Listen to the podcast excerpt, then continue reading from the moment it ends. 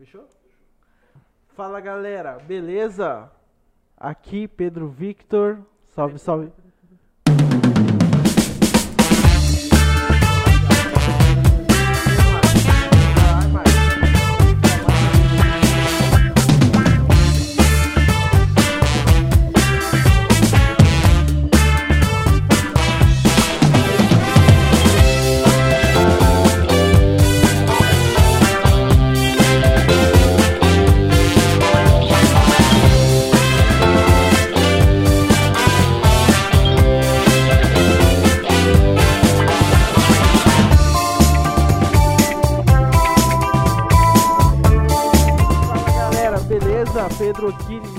Episódio do Share Podcast com meu parceiro. Eduardo Arantes. Tudo bom, Dudu? Hoje, hoje eu acordei maravilhoso. Hoje nós estamos. Hoje tá diferente. Hoje tá muito diferente. Já é um sábado de alegria, um sábado de aleluia. Um sábado de muito trabalho, né? Exatamente. Hoje nós estamos aqui com um convidado, que é um convidado de peso e não é pela altura, pela história. Muita história. Muita história, cara. Esse cara aí, eu vou falar bem assim, talvez nas noites que eu fui mais feliz da vida, ele tava tocando.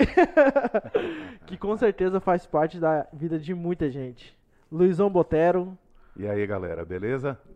Tranquilo, estamos bri- aqui. Obrigado por você ter Opa. aceitado, topado esse convite nosso. e ter tirado o sábado pra vir gra- gravar com a Opa, gente, né? Mas é esse aqui, o nosso nome é pronto. É que a viu? gente até brinca com nossos convidados que vocês, os convidados, né, fazem um maior investimento que é do tempo, né? É isso aí. O que é mais Ah, escasso hoje na vida de todo mundo é tempo. é, mas desde já eu quero agradecer a oportunidade e estamos aqui. A hora que chamar, nós Tamo estamos aí. prontos. Bora, bora, vai ter um- temos certeza que vamos ter um papo muito bacana. É, mas vamos começar, né, falando, Dos nossos patrocinadores. porque né? agora nós tá top. Agora tá top. Moleque solto. Moleque Solto. solto, igual o Lele diz, moleque solto. Galera, vamos lá. Ah, peraí. Dá uma arrumada aqui. Tá Aí. aparecendo? Os comes e bebes. Patrocinadores, eu vou mudar a ordem. Pode mudar. Vai ficar diferente, né?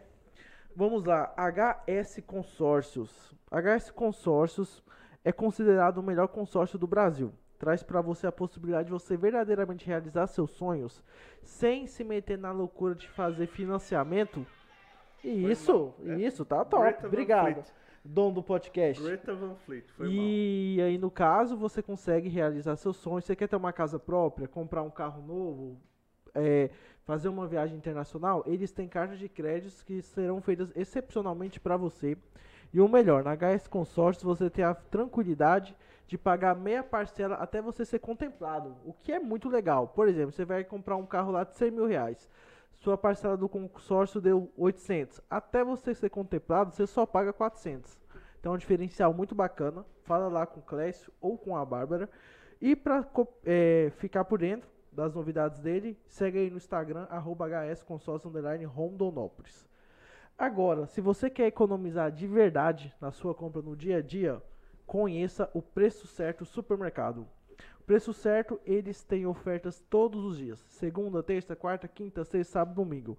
Para você receber em primeira mão os tabloides, é só você cadastrar no WhatsApp, que é 66 3422 1936. É, é número de fixo, mas põe na sua agenda, salva, manda um oi no WhatsApp, que você já vai estar automaticamente cadastrado e vai estar recebendo diariamente ali as ofertas em primeira mão. E segue o Insta deles também, arroba Preço Certo Supermercado, que eles estão sempre com dicas, receita, é bem legal, dá uma olhada lá. E por fim, mais um patrocinador, não menos importante, Muito importante. Monteiro e Viana Investimentos e Trading. Dudu, se você tem lá com. Você tem lá 15 mil reais parado na poupança, Tô perdendo dinheiro. você tá fazendo o quê? Perdendo dinheiro. Porque não rende nada, não pega nem a inflação. Então o pessoal da Monteiro e Viana trabalham com o quê? Eles são um fundo de investimentos independente que operam seu capital no mercado financeiro em operações day traders. Eles são especialistas nesse tipo de análise e atuação no mercado. Então eles vão gerir o seu capital por um tempo e vão te render lucro em cima desse dinheiro que você poderia estar com ele parado na poupança e eles vão te vender lá um, um mensal, enfim.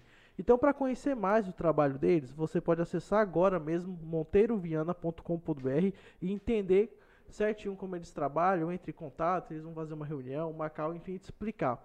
É muito bacana o trabalho lá da turma, né? Muito bom. em julho E- eu começo a investir lá. E vocês vão se surpreender com o que o seu dinheiro pode render. Ó, Tô quase esperando. um slogan, hein? hein? Você viu? Tô Deu uma riminha. Dudu, agora fala aí dos nossos apoiadores. Os nossos apoiadores do coração, naqueles que a gente tem muita gratidão, é a Dom Pedro Comunicação, Deres Burger, Amo Pizza Delivery, Casa Pantaneira, Fotoarte, Bordado Fotografias, Instituto de Bateria Rio do Nunes, Rock Filmes, San Diego Creative e Rádio NCM Executiva. Show. Show! Finalizamos? Vamos Finalizamos. pro pau. Vamos Agora a pro gente vai play. conversar com um cara foda. Fodástico. Porra, esse Luizão, cara aí. muita gente na sua cidade te conhece, né, bicho? De várias vertentes. Sim, né?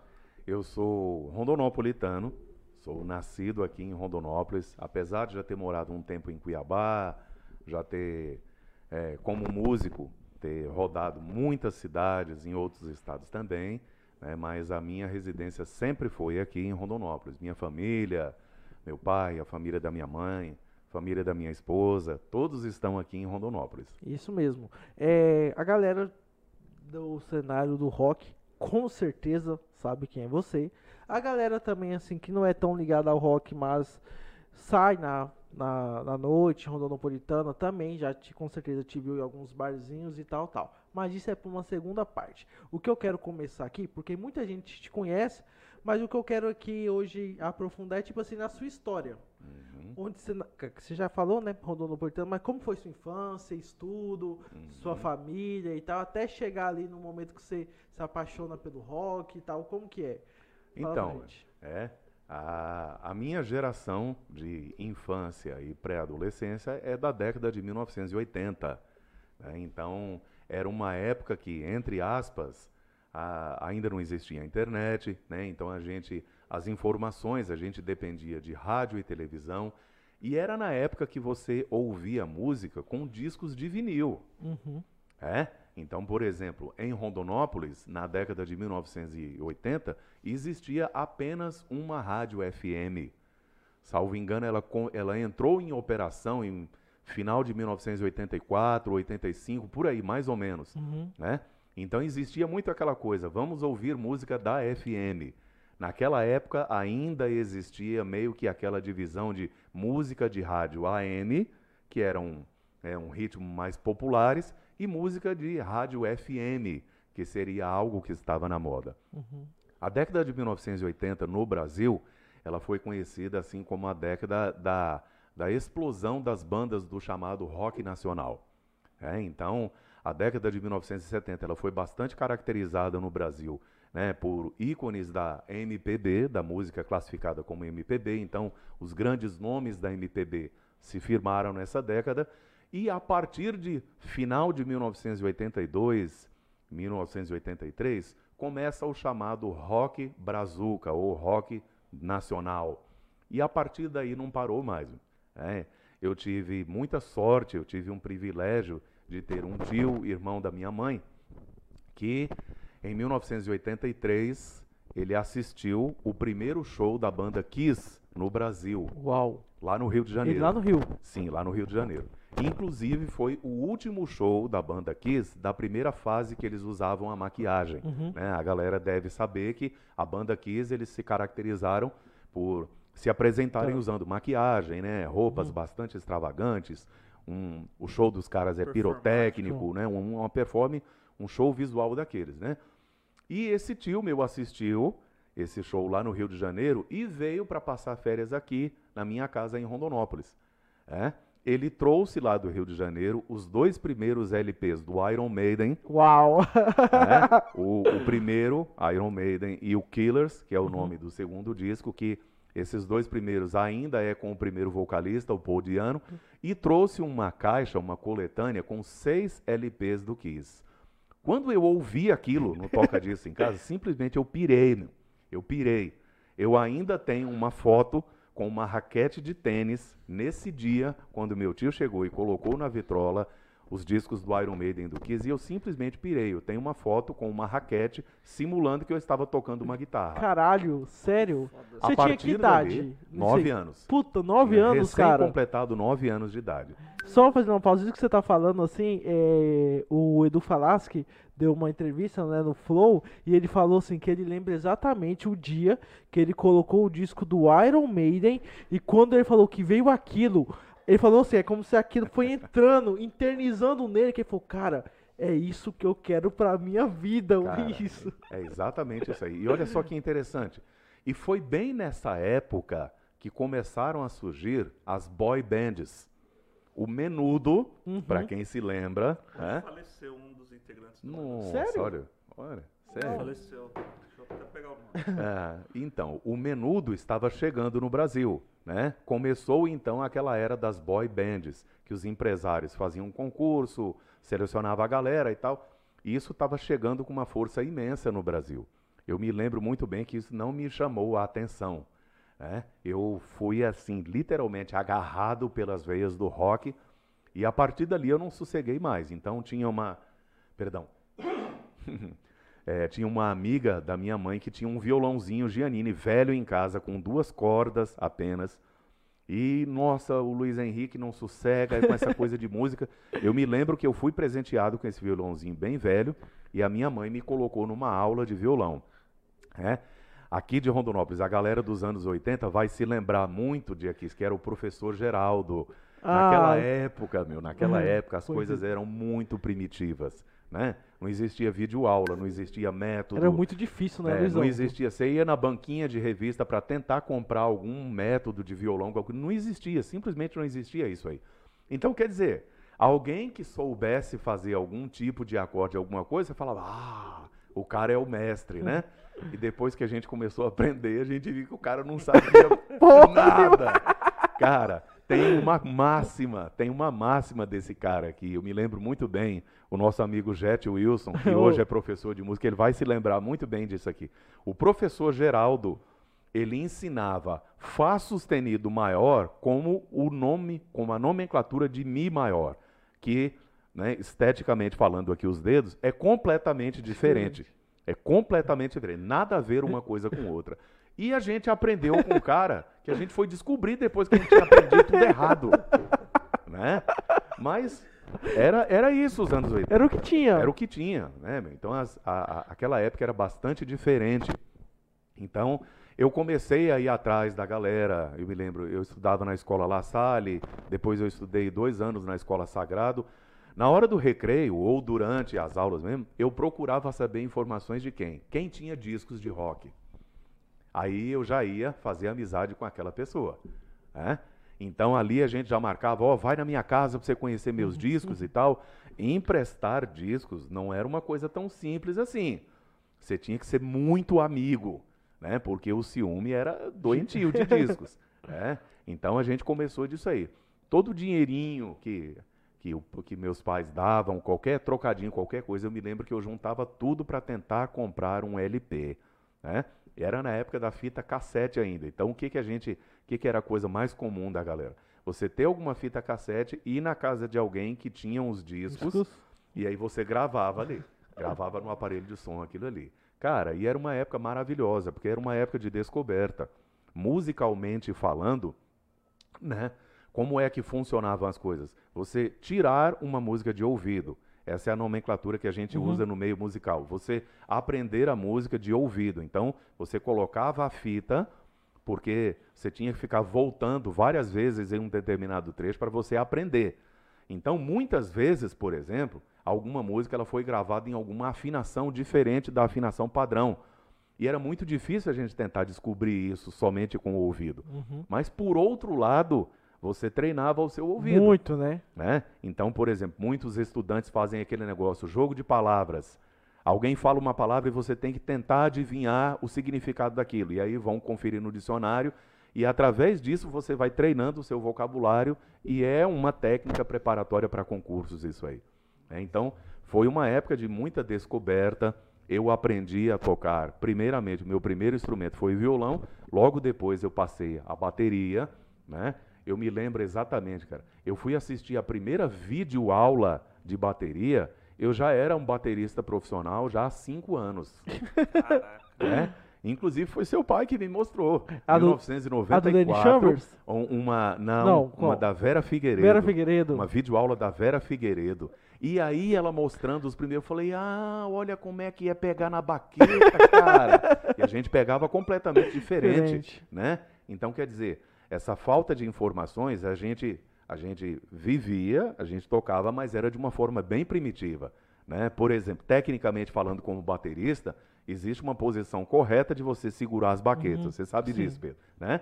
Se você segura de uma forma diferente, você começa a sentir muita dor no braço, né, no antebraço, o que no no longo pulso, prazo pode fuder sua Exatamente, carreira mesmo. Literalmente, que com o tempo você pode ter um problema gravíssimo Isso. ali, né? E eu me lembro que como baterista, todas as vezes eu sentia muita dor dor. no pulso, no cotovelo e tal. Quando eu assisti a primeira videoaula, eu falei: "Cara, olha aí, velho". aí sim a gente corrigiu. E para você corrigir o que você já aprendeu errado, dá três vezes mais de trabalho Verdade. né? Mas foi assim, cara. Então, logo assim, logo assim que eu já estava fazendo aula de violão, já estava me interessando ir por música. Quando foi seu primeiro contato com a bateria? Então, é, eu ficava, eu me lembro bem, me lembro muito bem que aqui em Rondonópolis também começou aquele movimento de bandas do rock nacional, Uhum. é? Então existia aqui o Caverna das Bruxas, do nosso saudoso Doso Djalma. Barros. É, existia o, o da Galax 4, o Sistema Oriental, é? e a- talvez a mais, a mais estruturada das bandas do rock nacional que existiu aqui na década de 80, que era a banda Choque, Uhum. da qual seu pai, né, meu amigo Rildo Nunes, participou. Foi a primeira banda de Rondonópolis que gravou, fez o seu registro em áudio. Então, eu acompanhava essa galera todinha. Acompanhava todos os shows, tentava ir nos ensaios da galera. Eu me lembro como se fosse hoje, cara, que seu pai me deu um par de baqueta de presente. Naquela época era uma coisa que não era tão barata, Aham. né? Como é fácil acesso hoje.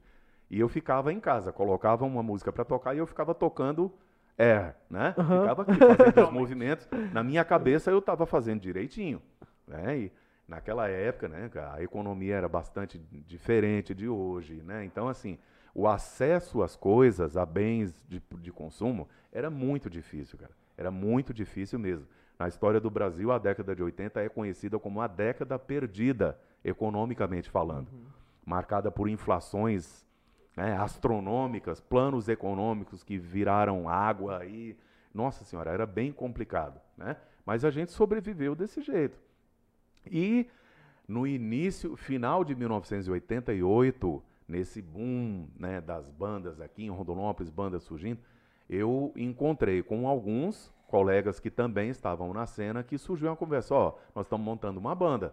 E o fulano de tal já tem uma bateria. Eu falei, ah, é nós, vamos lá, ué, vamos lá. Então a gente formou a WKGB. Eu, o Márcio Rister, o Jarbas e o Ronaldo. né? E a gente entrou com uma proposta diferente, a gente entrou com um repertório diferente daqueles que as outras bandas tocavam. Sim. Era rock nacional sim, mas a gente dava prioridade para o lado B dos discos. Né? Então, músicas que a Legião Urbana não tocava, como por exemplo, o disco Que País é Esse da Legião Urbana, em vez da gente tocar Faroeste Caboclo ou Que País é Esse, a gente foi do lado B, que tinha Conexão Amazônica, Uhum. que tinha outras músicas que eu me lembro, não me lembro agora exatamente, mas a gente já entrou com uma proposta diferente. é? Mas as coisas, a gente era muito jovem ainda, aquelas coisas, as oportunidades e tal aconteceram e tal. Daqui a pouco a banda já se desfez, né? O Márcio foi tocar no choque, certo? E daqui a pouco as coisas mudavam muito rápido, muito rápido. E aí eu já comecei a me interessar por rock nacional mais pesado, desculpa, rock internacional Nacional. mais pesado, né? Eu já tinha alguns alguns empregos como auxiliar administrativo, então eu já tinha algum saláriozinho para comprar discos. Aham. Eu e o Jonei Lima, Jonei. né, que nos tornamos amigos, a gente começou com uma prática de comprar discos pelo correio. Então a gente descobriu alguma loja que vendia discos em São Paulo, em Minas Gerais e tal. Pedia pelo correio o catálogo deles, eles mandavam a gente ligava, ó, quero comprar tal e tal e tal. Naquela época nem era depósito bancário, era pelo correio você mandava um vale postal. Sério, cara? Nunca ouvi falar nisso. Pois é, naquela época era assim, era uma forma mais segura, né? Hoje tem, você tem um comprovante, você tem o Sim. PIX, você tem todo o rastro caso alguém não queira honrar com um compromisso. Sim. Naquela época era um vale postal. Então você ia até o correio, preenchia o nome da pessoa, quem ia receber, o endereço direitinho, pagava ali no correio. Daqui a alguns dias a pessoa lá daquele local, ele retirava esse dinheiro naquela agência Ah, e mandava os discos para nós. E a gente começou a fazer coleção de, de vinil, meu. E a galera da cidade, porra, os caras têm. O cara comprou a coleção todinha do Metallica, o outro ali tá com isso. Então a gente começou a se antenar bastante nisso aí.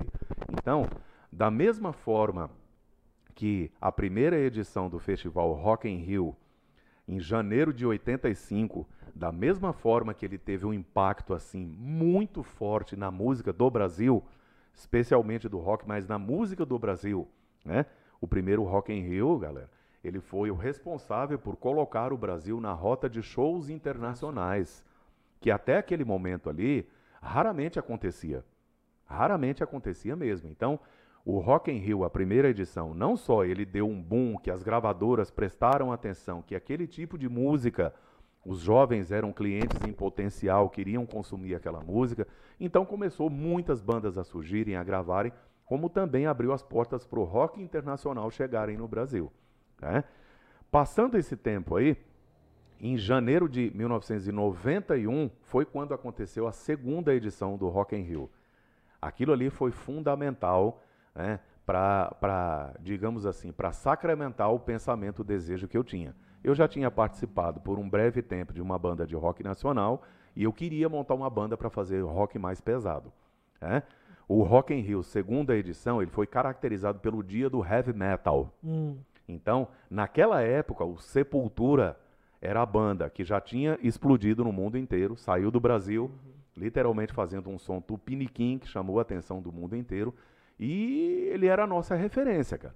Né? Então a gente já estava pensando em quê? Em cantar em inglês, né? não era mais fazer som autoral com letras em inglês, Uhum. certo? Nisso eu já era baterista, então eu já não queria mais tocar coisa Tum, do rock tum, nacional, tum. é, já não queria mais tocar Será, por exemplo, já Aham. queria tocar thrash metal já, Aham. ó, usar dois bumbos e tal, viradas rápidas, tudo aquilo ali, o meu pensamento já estava isso aí, né? Então, na- disso aí nasceu a Remorse, né? que foi a primeira banda a tocar heavy metal aqui em Rondonópolis.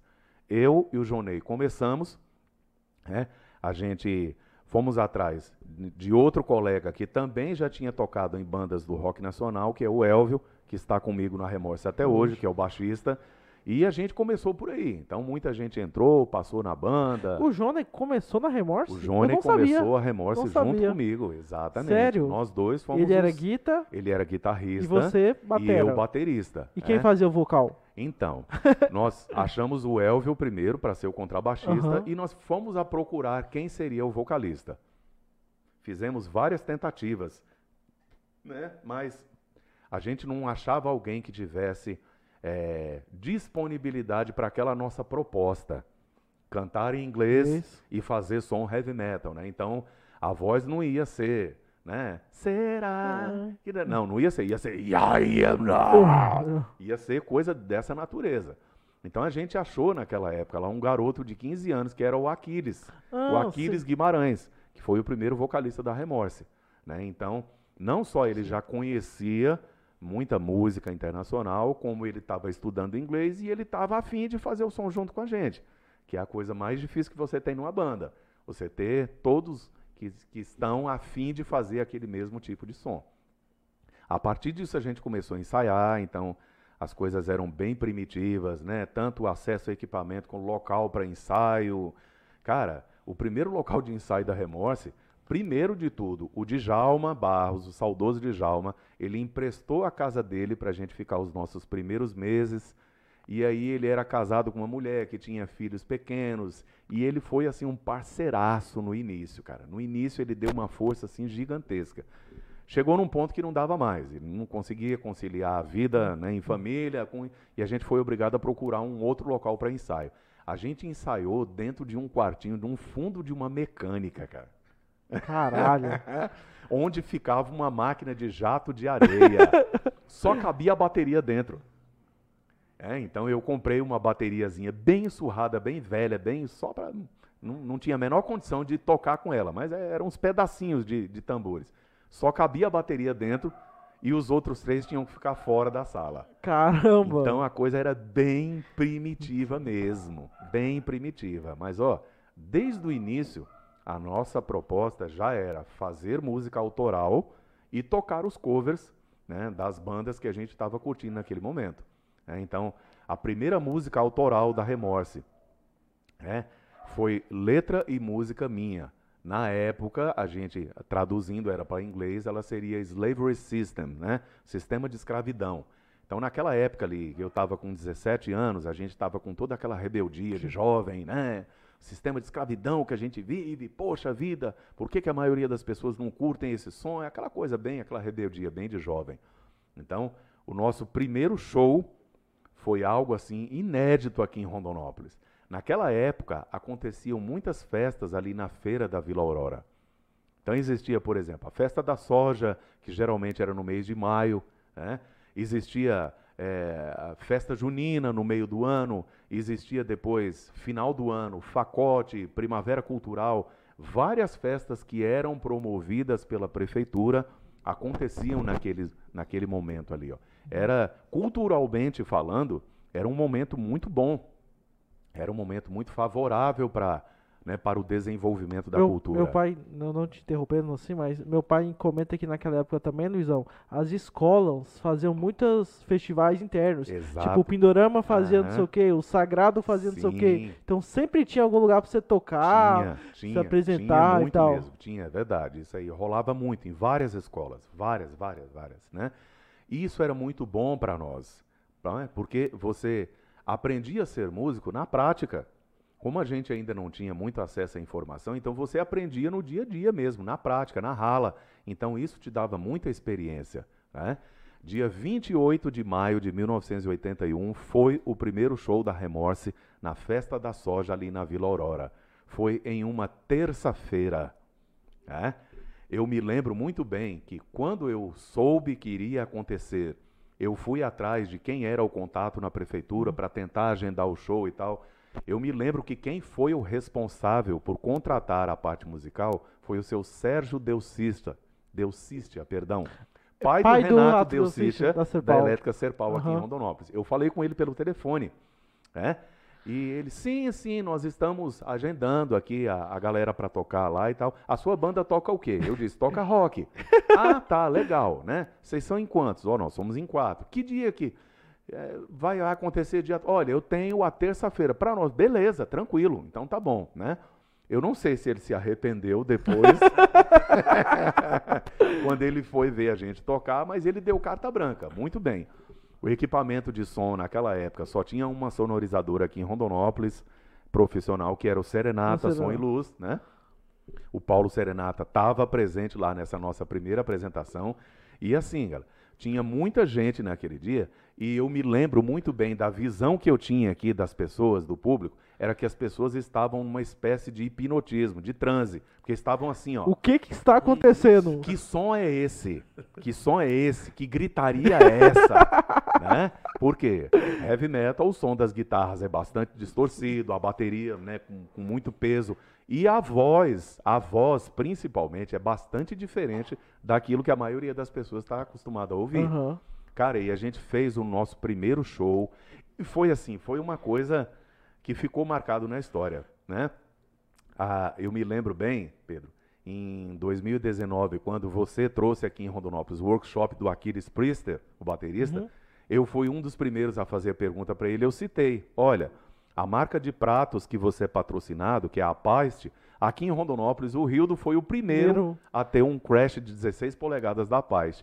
E ele me emprestou esse crash para fazer esse primeiro show da Remorse. Esse? esse? Que massa! Esse, ele me emprestou. Cara, e eu me lembro assim, que eu com o maior cuidado de tocar, né, no prato, nossa, cara, o Rildo tá ali me vendo. Seu pai tava lá, sua mãe também, né? E eu com o maior, né, cuidado para não dar pau, não tocar com muita força no prato. Eu me lembro que a última música que nós tocamos foi Anarchy in the UK, do Sex Pistols, na versão do Megadeth. Quando terminou, tá, tá, tá, tá, pá, e eu. Eu lembro de ter rabo de olho olhado pro Rio, dele olhou assim, ai meu Deus, o cara tá dando pau no meu prato lá, ó. Né? Eu sei que esse primeiro show foi, ficou marcado na história em Rondonópolis. Né? Então, poxa vida. Então, assim, de- é, poderíamos falar que essa foi a primeira apresentação de heavy metal em Rondonópolis? Com certeza. Com certeza foi a primeira apresentação de heavy metal, né? E com todos os prós e contras, lógico, a gente ainda era muito primitivo, né? Então essas questões de é, os instrumentos não afinavam direito ainda, a questão de regulagem dos instrumentos. Então, à época a gente ainda não tinha um afinador eletrônico ou um pedal afinador, que é extremamente necessário para você tocar afinado. Então, mas foi uma coisa assim, cara, maravilhosa.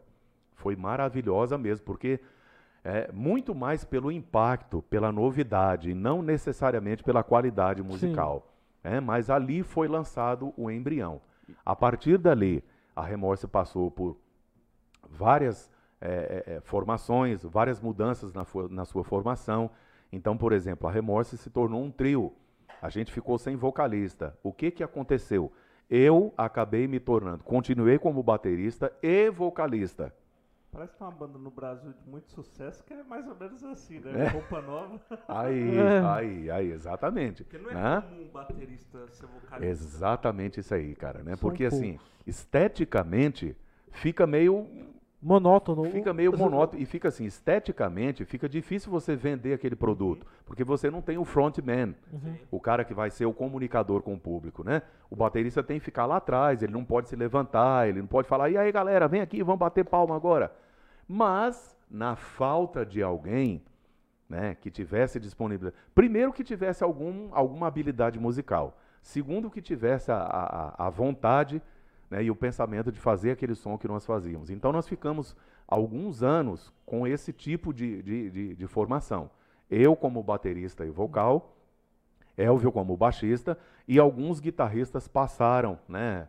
Ah, Alex Garay, eh, Fabiano, que é um cara que teve aqui por um tempo, Jonei tocou um, um- o Jonei já tinha saído da primeira formação, ele voltou depois, tocou um pouquinho e tal, mas acabou que essas formações não conseguiam se firmar por muito tempo, cara, né? Até que, até que mais ou menos aí, quase segunda metade de 1995, seu pai sempre foi muito amigo da gente, então ele acompanhava direto. Um dia, um dia, eu não me lembro exatamente se eu e o Elvio conversando, eu e o Elvio, cara, velho, por que, que a gente não faz uma mudança radical aqui, ó? O quê? Cara, vamos chamar o Rildo para tocar bateria, velho? E eu me torno guitarrista e vocalista definitivamente. Por quê? Como o meu primeiro instrumento foi violão, né, e depois eu me tornei baterista, mas eu nunca abandonei o violão. Então eu sempre tive o violão em casa. Então, quem tirava as músicas da Remorse para chegar no ensaio era eu. Uhum. Então eu chegava lá para os guitarristas e falava, cara, É ó, assim, assim, a assim. música tal, ela é assim, assim, assim, beleza? Era eu que afinava os instrumentos, era eu que, que comandava a coisa para ver se saía logo. Falei, poxa vida, por que, que a gente não une o útil ao agradável? A partir daí, a Remorse começou a tomar um rumo estrito, bem mais profissional do que já era. Aí sim, tivemos várias conversas, combinamos o que, que a gente ia fazer. Meu pai topou de primeira? Não, É. não, Não. não, não. Seu pai teve uma certa resistência primeiro, aí daqui a pouco, acho que ele percebeu que a gente estava com muita seriedade, muito mesmo, muita seriedade. Aí a gente já tinha uma certa estrutura. Lá no fundo da casa da mãe do Elvio, a gente tinha construído um quartinho que era ensaio, era um calor desgraçado. né? Hoje a galera com ar-condicionado, mas olha, mas nem se... Cara, você perdia dois quilos em cada ensaio, ali, de tanto que você transpirava lá dentro, né? Aí eu já tinha uma bateria com dois bumbos. Aliás, eu fui o primeiro cara em Rondonópolis a ter uma bateria com dois bumbos. Seu pai foi o primeiro que teve um prato paz e um pedal duplo. E eu falei, não, eu tenho pedal duplo, mas eu quero regaçar, eu quero botar uma bateria com dois bumbos, né? E mal eu sabia a, a dor de cabeça que eu ia ter com isso. a dor de cabeça que eu ia ter uma bateria de dois bumbos, cara, só para transportar Nossa, isso. é a dificuldade, né, cara? Quando você chegava nos locais para tocar, que você ia falar para a sonorizadora que tinha que ter mais um microfone pro outro bumbo, o cara- mas eu não tenho. e aí? era coisa assim, nossa, cara, era bem difícil as coisas, né? Uhum. E aí o que, que aconteceu? O Rildo topou a ideia e nós combinamos. Nós combinamos de primeiro a gente vai tocar alguns covers, mas o nosso objetivo é fazer música autoral e gravar. É? Então, entre final de 1985 até novembro de 96, nós fizemos alguns shows, certo? Aí eu já como guitarrista e vocalista, Rildo como baterista e o Elvio como baixista e também ajudando nos backing vocais. E nós combinamos toda a grana que nós fizemos. Aliás, nós promovemos alguns shows, Uhum. né? Que era coisa muito difícil naquela época, meu. A galera roqueira, tal, né? Mas chegava na hora de pagar cinco reais de ingresso para entrar no show, a galera não queria pagar. Então Aham. era muito difícil, era muito difícil mesmo. Mas nós fizemos, trouxemos até uma banda de Cuiabá que na época tocava já death metal, que era o Extremo Unção. Trouxemos eles para tocar com a gente aqui em Rondonópolis. É, eu me lembro bem que naquela época não existia polícia ambiental como hoje, né? Mas os vizinhos bateram lá na porta, diz que as paredes das casas estavam tudo tremendo, cara. Tem que parar, tem que parar. E os cabeludos lá, todo mundo de roupa preta, não vai parar porra nenhuma, não. Ah, mas ninguém tá conseguindo dormir e tal Foda-se! todas essas dificuldades nós enfrentamos, cara, né? E aí nós preparamos, né, mais ou menos a, a, a, a, linha era mais ou menos assim, ó. As músicas, ou seja, o instrumental, eu era o compositor e sempre eu chegava pro Rio do baterista e dizia, olha, eu fiz esse riff aqui, eu fiz essa base, vamos tocar junto para ver o que que dá? E ali a gente começou a fazer os arranjos das músicas, né? Seu pai fazia as letras. E aí a gente traduziu para o inglês naquela época, mesmo eu sem estudar inglês, só ouvindo as músicas. A gente foi nas escolas de inglês aqui, pediu para alguém fazer a tradução literal e tal, e a gente estava muito influenciado por isso. Muitas bandas brasileiras surgiram naquela época cantando em inglês, né? Porque uma coisa que muita gente me pergunta ainda hoje, fala, pô, cara, mas vocês falavam inglês na época? Não, muito pouco. Mas e aí, como é que vocês cantavam inglês? Por quê? Por que, que vocês não cantavam em português? Porque naquele início da década de 1990, todas as coisas, as revistas de música, Rock Brigade, todas as, o que existia, os fanzines, os discos, as bandas brasileiras, todo mundo estava nessa onda de cantar com letras em inglês. né? Então, assim, o chamado rock nacional, né, cantado em português brasileiro, não estava muito né, com a bola da vez. Então, a gente estava muito influenciado por isso. né? Toda a grana que nós conseguimos juntar, que não foi muita coisa, foi, foi deu uma ajudinha. Dos shows que nós fizemos nesse período, a gente guardou, ninguém gastou nenhum centavo. Nós juntamos com grana do próprio bolso e fomos até São Paulo, início de novembro, salvo engano, dia 6 de novembro de 96, foi no dia que caiu um avião da TAM lá em São Paulo. O Fokker 100. Ai, se lembra, né? Caiu no aeroporto de Congonhas, Almeida. Ele Congonhas. levantou o voo e o, O reverso reverso abriu e ele caiu em cima das casas lá naquele dia, né?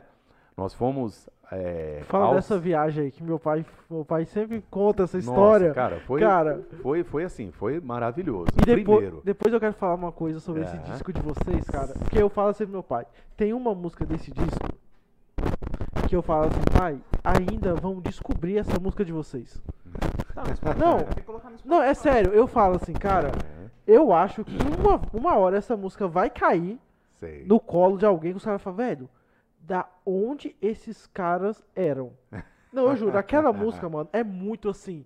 Se aquela música fosse um Metallica tocando, mano, ela explodia. Cara, aquela. Você se lembra qual delas? Ne- Next Bang. A Next Bing, sim. Next- cara, que nós continuamos tocando até, hoje. Até hoje, não, Até eu falo, hoje. pai, pra mim, a sua melhor performance Ah. numa música é essa. Foi assim, a melhor versão Rio do Nunes Batera é essa. Sim, sem dúvida. Tipo assim, meu pai toca na Live Bones e tal, agora é mais. Eu falei, não, pai. Eu gosto assim, eu falo, pai, pra mim, assim, se eu fosse escolher a sua versão, não é do Ah. True Jazz, não. É a sua versão com Luizão e Elvin tocando Next Bang. Cara, é maravilhoso. Bicho, é maravilhoso. Aquela, né? Não.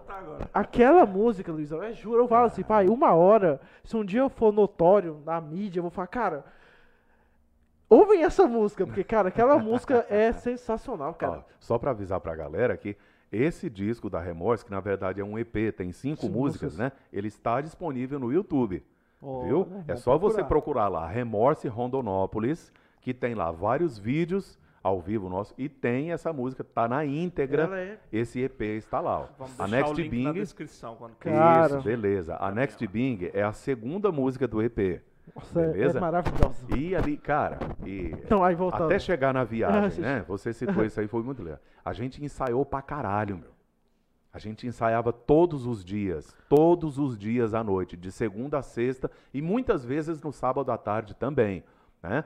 Eu já era músico profissional, seu pai também, então a gente tocava em banda de baile, né? O Elvio tinha outros empregos, o Elvio também trabalha com edição de vídeo, né? Eu e o seu pai a gente tocava em bandas de baile. Então, era difícil pra caramba conciliar as agendas.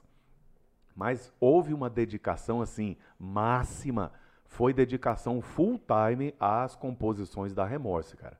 Então, muitas vezes, até durante o dia, nós ensaiávamos à noite, muitas vezes durante o dia, seu pai aparecia em casa ou eu ligava na época do telefone fixo ainda. Rildo, vem aqui um pouquinho que eu fiz um negócio aqui, cara, pra gente colocar na música tal. Vem aqui. O que, que você acha? Ele ia na minha casa, eu ligava a guitarra, mostrava pra ele, ele falava, beleza, entendi. Ele voltava pra casa dele, preparava aquele arranjo na bateria pra à noite no ensaio a gente lapidar ele. Não é à toa que o que você comentou agora, a música Next Bing, ela não só é uma música que tem uma pegada muito marcante, como ela tem assim arranjos de bateria que Nossa. o Rildo conseguiu chegar ali no ápice dele. Eu, eu falo, eu falo, é a sua melhor É. versão. Se um dia eu fosse falar assim, cara, qual é essa? Junta você, Luizão e Elvio, grava um clipe dessa música. Eu já falei pra ele. Falei, pai, você, você tinha que gravar agora o material fudido dessa música. Sim. Tipo, vamos fazer um clipe, uma gravação só dessa música no estúdio, cara. Porque Isso. essa música, assim, não é porque é meu pai, não, é vocês. Cara, a base, tudo, a harmonia, a linha de criação. Velho, eu, eu fico eu falo, pai, essa música, essa- ela ia ser um hino. Não sei se eu exagero um pouco, fosse o Metallica tocando assim. Porque ela é muito boa, Lulu. Ah, Escuta ela escutar. depois, sem imaginar que é uma banda daqui. Hum. Cara, é sensacional. Olha só que coisa curiosa. Muitos anos depois, muitos anos, antes da gente reativar essa nova fase da Remorse que é atual agora, em fevereiro de 2007, eu fiz um, um workshop de guitarra lá no Teatro do Sesc. Uhum. E eu convidei seu pai, Rildo, e o Elvio para participarem comigo. E a gente fez alguns ensaios. E eu coloquei como regra, falei, nós temos que tocar pelo menos uma música da Remorse. Qual música vai ser? Next Bing. Eu me lembro bem que seu pai ficou muito preocupado. Cara, será que eu vou dar conta de tocar aquilo de novo? E eu botando pilha, vai sim, cara, vai lá, vai lá. Mas como é que é? Eu me lembro de eu ir sozinho, sem o Elvio, lá na casa do seu pai. Seu pai ainda com um estúdiozinho para dar aula de bateria, bem pequeno. Vamos lá, cara, é assim, é assim, é assim. Aí eu ajudava a lembrar das coisas, né? A gente teve uma sinergia muito forte, porque eu também sou baterista. cara. Isso. Então a gente falava a mesma língua, Língua. né? Falar, cara, essa virada aí, você tá fazendo como, né, double stroke, não é, faz flana essa Uhum. aí, ó, entendeu? Então a minha base de guitarra estava muito casada com todos os arranjos da bateria do É uma coisa que eu acho massa, que a É. Remorso fala assim, até fala, pai, eu acho que assim, o Luizão como guitarra base, junto com a batera, é muito pesado. Que é um som que eu curto, tá ligado? Aham. Tipo, eu falo assim, ah, eu gosto de um progressivo, gosto, mas é aquele. Tcham, tcham, tcham, tcham, tcham. Cara, isso aí eu fico por dentro, cara, é isso. Eu gosto disso, tá ligado? Assim. E a. Remorso tem muito isso, cara. Sim. Com vocês, assim, tanto que, tipo assim, vocês nunca precisaram. Ixi, não quero queimar o, Mar... o Márcio, Ah. não. vocês nunca precisaram, tipo, de um guitarra solo. Aham. Vocês, cara, faziam um negócio pesado. Que se você é, tampar, é, fechar os olhos, você fala, cara, deve ter muita gente. Não, é três caras. Uhum. Fazendo essa pauleira toda aí. É isso aí. né? Então a gente, a gente preparou muito, cara. A gente preparou muito mesmo, muito, muito, muito. A gente botou ali o nosso coração ali, ó, em tudo. Tanto é, tanto é, tantos arranjos que tem naquelas músicas ali, ó, que a gente não deu muita importância para a melodia vocal. né?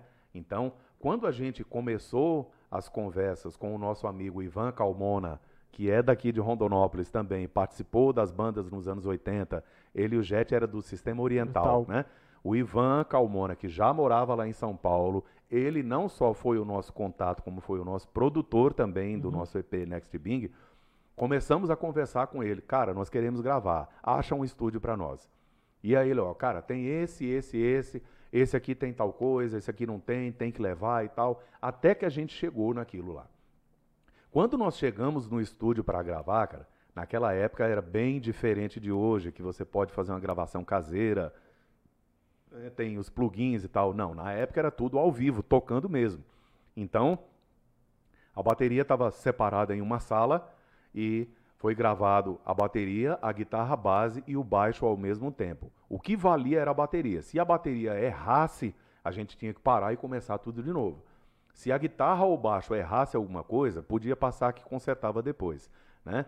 Então, no primeiro dia, a gente gravou o instrumental todo, todo, todo o instrumental, e no segundo dia eu iria gravar somente a voz e a guitarra solo, né?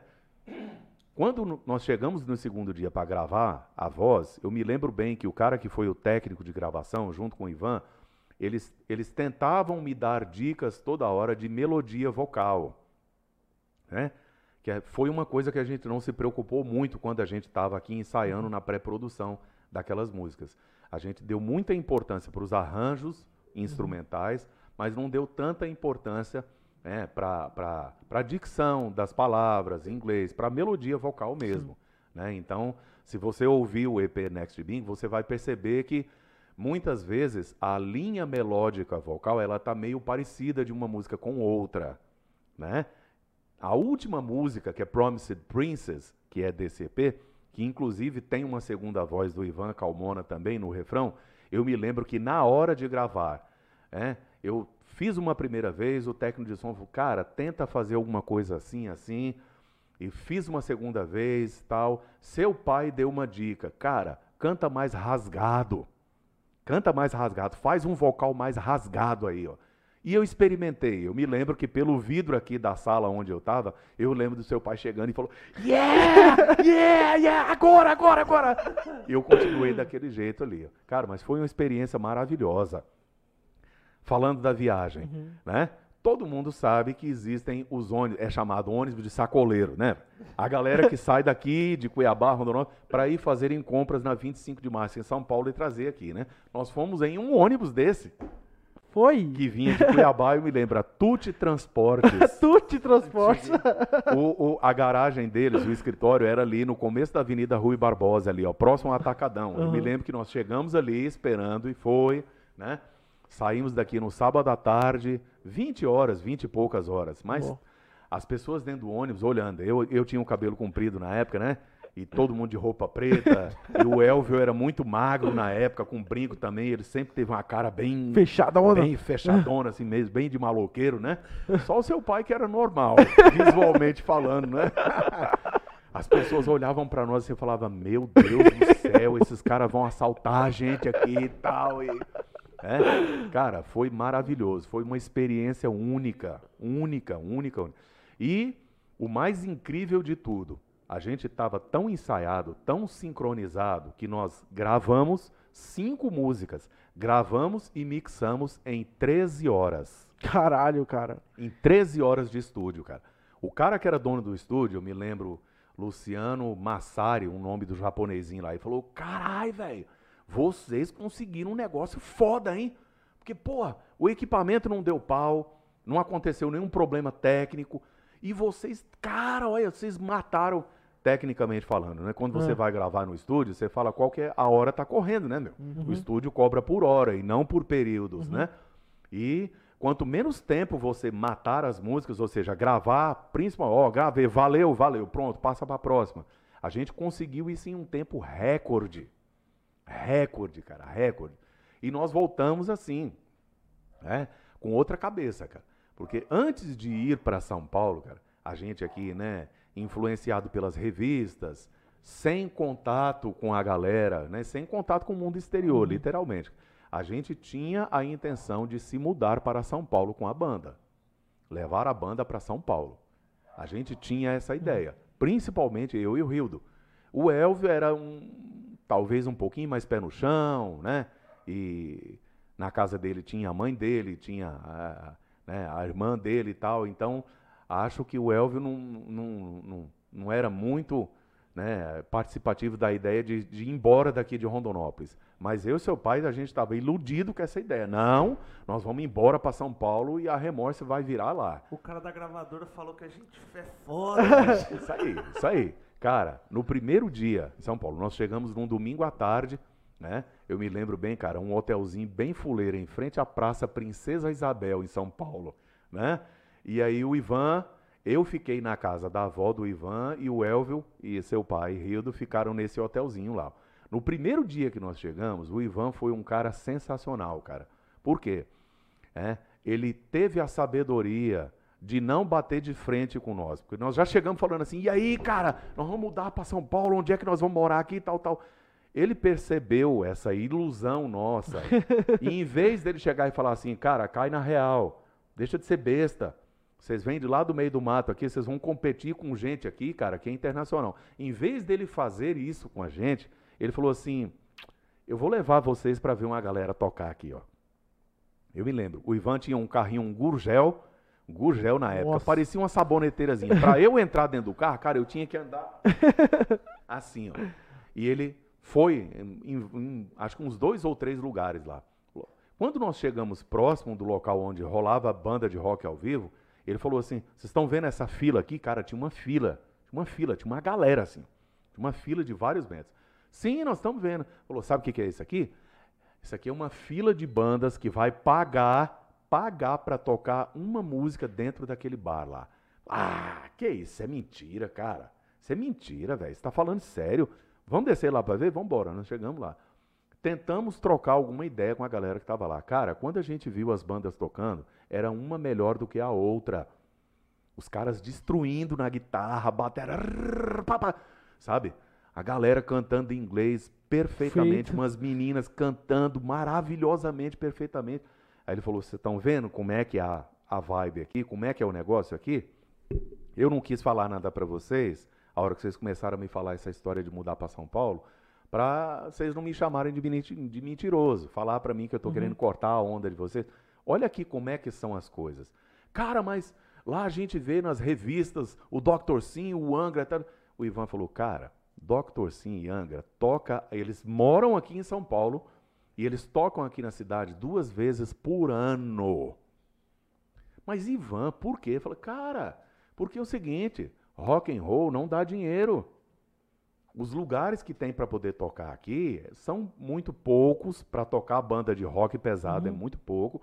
E na maioria das vezes você tem que pagar para o lugar para você tocar. Porque naquela época era comum você ter alguém de alguma gravadora, os chamados olheiros, né? Uhum. No mundo do futebol fala assim, né? Vamos jogar em Sim. tal lugar que vai ter um olheiro. Naquela época, o pessoal das gravadoras, das revistas, os críticos, eles frequentavam esses lugares, então você tinha a chance de, de dar uma tocar, sorte de um dia você tocar e, cara... e chamar a atenção de alguém e você ter algum tipo de, de contato ali, ó, né? E a gente pensou assim, falou, cara do céu, então a coisa é muito mais uhum. difícil do que nós imaginávamos. Muito mais, muito. Mas aquilo ali mudou a nossa cabeça para uma outra mentalidade. Por quê? Durante esse período que a gente ficou na pré-produção aqui em Rondonópolis do, né, para ir para gravar lá em São Paulo, a gente teve alguns convites para tocar em algumas festas. Só que o cara, promotor da festa, chegava para mim e falava: Cara, eu quero colocar vocês para tocar, mas com esse repertório não dá. Vocês têm que tocar rock nacional. Vocês tocam bem, viu? Vai ser muito legal, mas com esse repertório de heavy metal e thrash metal, não rola. Não rola. Vocês têm que tocar. Na época, por exemplo, né? 96, o Raimundos já estava lançando o seu segundo disco. Então, o Raimundos era uma banda que estava cantando em português, fazendo um som né, bem punk rock mesmo, e muita gente usava o Raimundos como referência. Ó, oh, por que vocês não tocam a música do Raimundos? É? E a gente era resistente nisso. Não, qual é? Tocar Raimundos? Não, nós queremos tocar a Sepultura. Queremos tocar, né, Suicidal Tendencies e tal, essas coisas, Metallica, Iron Maiden, a gente queria tocar, era isso, beleza. Quando a gente, quando a gente teve essa experiência lá em São Paulo, meu, na viagem de volta, nós tivemos uma conversa que foi definitiva. né? Nós gravamos, registramos tudo aquilo que nós passamos muitos meses preparando. Porém, a gente pensou, cara, é, por que não juntar o útil ao agradável? Né? Nós podemos ganhar alguma grana que nós não ganhamos até hoje tocando nessas festas, tocando rock nacional, sem deixar de ter o nosso trabalho autoral. E aí pronto, foi assim, cara. Quando a gente chegou, quando nós voltamos de São Paulo, nós até tentamos preparar um show de lançamento do CD que acabou não rolando, porque o custo era alto e a gente tinha que botar grana do bolso e tal, e aquela coisa toda. E esses promotores de festa sempre cutucando a gente. E aí, vocês já tiraram um repertório de rock nacional? Até que a gente falou, cara, vambora, velho. Vamos lá, vamos tocar Guns Roses, vamos tocar Raimundos, vamos tocar Legião, vamos tocar Titãs. E a gente entrou nessa onda, começamos a tocar em várias festas, aqui em Rondonópolis hoje. Hoje o nome é Babilônia, né? Na esquina da Escola Marechal Dutra. Aquele local ali já teve dezenas de nomes. Total. Isso. E as festas que rolavam lá naquela época era lá dentro tinha o DJ e lá fora a banda ao vivo. Nós tocamos várias festas ali, todas elas recebendo cachê uhum. e foi maravilhoso, cara. A galera mais radical, lógico que torceu o nariz pra gente, né? Pô, os caras foram lá, gravaram trash metal lá e estão aí tocando Legião agora. Coincidiu na época de eu cortar meu cabelo. Puta, ainda. Aí a galera falou: pronto, a, a remorse virou boy agora e tal, né? Sobre o cabelo, cara, tem uma história uma curiosíssima. Eu era o mais radical dos três, né? Eu era o mais radical mesmo. Cabelo comprido, cara, meu cabelo, meu cabelo é crespo, cara. É, era fio reto lá no meio das costas, parecia uma quiçaça, né? Lá dentro da Galeria do Rock em São Paulo, quando nós estávamos lá nos dias gravando, alguém me abordou e falou assim: Eu dou, pago 500 reais no seu cabelo. Sério, cara? Isso em novembro de 96, galera. 500 reais? Cara, o, o salário, salário mínimo, mínimo, na época, salvo engano, acho que era 120 Nossa. reais, alguma coisa tipo nesse cinco pau hoje. Mais ou menos. Cara, era quase, pelo menos uns quatro salários mínimos na época. E eu fiquei, foi bravo com a, o cara que me ofereceu isso. Qual é, rapaz? Eu sou roqueiro, meu cabelo aqui, ó. Demorei muitos anos para deixar desse jeito. Hum. Três meses depois eu paguei para cortar o cabelo aqui em Rondonópolis, cara. Porra, velho. Podia olha, ter voltado com não, quietão. Nossa, velho. Olha, podia ter voltado quase com uma guitarra nova. Verdade. Né? Naquela época e rolou essa história, cara. Então, ai, ai. a partir disso aí, cara, entre Tem... indas e vindas, né? A remorse veio vindo, né? Aí seu pai acabou montando outra banda. Mas aí em São Paulo, nessa viagem, foi Sim. o dia, eu acho que nesse lance de estar visitando algumas lojas e tal, foi quando o meu, vocês estavam numa loja que estava o Cuca Teixeira. Ah, sim. E aí você falava meu pai, meu pai falava, oh, caralho, uh -huh. Cuca e meu pai, ah. Uh -huh. Foi lá na rua Teodoro Sampaio que ficavam as principais lojas de instrumentos musicais. Playtech, Made Brasil, Isso, essas foi, lojas. Foi em uma galeria. Uma da, daquelas galerias que tinham uhum. as lojinhas menores, estávamos lá olhando e tal. Eu vi o Cuca Teixeira, porque eu já, eu já tinha assistido o vídeo aula dele. Uhum. Ele meio gordinho, com boné, eu já vi. E eu cutuquei seu pai. Cara, o Cuca ali, seu pai. Hã? Hã? Hã? e eu, olha ali, olha ali, olha ali. Ó. Aí o Rio olhou assim e ficou meio que paralisado, né? E naquela época, galera, câmera nossa, as nossas câmeras com flash ainda, câmera de filme, de, de filme PVC ainda, cara, primitivo. E aí o que, que aconteceu? O Rio chegou, ô Cuca, e aí, beleza? Ô, beleza. Posso tirar uma foto com você? Eu, vai lá, Rio, vai lá. Aí eu fui tirar. A primeira pose que eu bati tava sem o flash. Cacete, velho. Aí ele, ah, aí o Cuca, muito gente boa, né? Eu falei, cara, peraí, esqueci. Ah, tudo bem, liga o flash aí. Tirou uma foto de boa, cara. De boa. Mas essa Aí daqui a pouco ele virou as costas foi embora, nós olhamos pra cara do. Cara, o Cuca Teixeira, velho! Porra! e eu tenho uma outra história, sabe por quê? Meu pai é fã do Cuca, né? Sim. E eu tinha ido pra São Paulo, cara, com a minha esposa, fazer um rolê gastronômico. Quatro dias só engordando, hum. comendo lá. Aí eu tava no hotel, é, no Nobre Town, que fica bem ali perto ali da. Do da Paulista, bem no centro mesmo. Uhum. E na frente tinha a Casa do Porco, que é um restaurante lá bem reconhecido, e tinha uma loja, uma casa de jazz, bem no meio da quadra. Nossa. Lá. Mas eu, tipo assim, eu nunca fui tão ligado a jazz Sim. e tal. É porque né, a gente, eu tinha de almoçar nesse lugar e eu vi lá, tipo assim, Jazz B, né? Eu nem sabia né, que era jazz beat e tal. Aí eu tô, voltei pra. Aí à noite, a gente tava no hotel, daí pra onde a gente vai? Eu falei, ah, não sei. Mas eu falei, cara, mas tem um bar de jazz aqui, cara. Eu falei, ah, deixa eu ver o que, que vai ter lá hoje, cara. Na hora que eu abro o Instagram, Cuca Teixeira. Ah, Cara, o Cuca vai tocar. Na hora eu falei, pai, eu Ah. vou ver o Cuca. agora. Ele falou, mentira. Eu falei, tô indo agora lá, você Ah, velho. tá falando agora, eu me lembro de ver no seu, no seu Instagram Lembra? Eu me aí, lembro. aí eu peguei, vi. cara, falei, Débora, eu- a gente, a gente ia no Paris 6, né? Falei, não, a gente vai no Paris 6, mas lá é 24 horas. Não importa a hora que a gente sair do bar de jazz, a gente vai lá. Uhum. Cara, a gente foi lá no bar.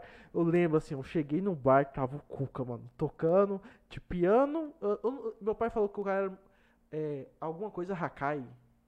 É, o baixista Hakai. É um cara bem conhecido lá, enfim, não lembro exatamente o nome. Falou, Sandro. Raik. Isso! Sandro Raik, que é multi-instrumentista. Isso, exato, Que é exato. o filho de Ne- do Netinho, baterista dos Isso, Incríveis. Ele Esse, mesmo, tava Sandro lá, tava, tipo assim, tava uma. É que eu não conheço tanto aquela galera, mas Uhum. tava uma, uma puta band, assim, tocando jazz e tal. E o Cuca lá, né, cara, careca, aquele jeitão dele, regaçando. E, tipo assim, o bar tava. Não tava lotado, mas tava cheio. Consegui pegar uma Uhum. mesa aqui e o Cuca ali, cara, assim. 4 metros de mim e tal. Aí deu um intervalo, cara. Na hora que deu um intervalo, ele saiu pra beber uma cerveja. Aham. Aí eu fui. Tipo assim, aí eu falei, o Cuca, tudo bem? Ele falou, ô, cara, beleza, não sei o quê. Cara, ó, é. Eu sou de fora, eu sou de Mato Grosso e tal, e vivo que você ia tocar aqui. Falei, pô, que legal, não sei o que, super atencioso, tal, tal. Falei, cara, meu pai é muito fã seu tal, posso fazer uma foto? Ele falou, pô, faz um vídeo. Aí. Aí eu falei, pô, na hora, na hora a Débora pegou meu celular, falei, pai, fiz um vídeo, eu postei e Sim, tal. Cara, o lembro. cara super gente boa, trocou Sim. ideia, e tá gostando, não sei o que e tal. Falei, cara, São Paulo tem isso, né? Tem, a possibilidade, tipo assim, de você ver um cara ali e tal, e às vezes pra gente aqui é super inacessível, mas lá o cara é de boa. É isso o cara aí. tá lá, sentou lá, bebeu uma cerveja, deu um intervalo, voltou. Uhum. Cara, sensacional. É isso aí, velho, é isso aí. Então, depois dessa, é, a Remorse teve várias indas e vindas. né? teve uma segunda leva em 2001, é, que nós três voltamos a tocar de novo. Seu pai, Rildo Nunes, o Elvio e eu, novamente. Aí a gente já não estava mais com um repertório tão pesado, né? a gente estava tocando alguma coisa, mas também tocamos em vários lugares, né? E aí, cara, a correria do dia a dia acabou que essa fase aí passou também.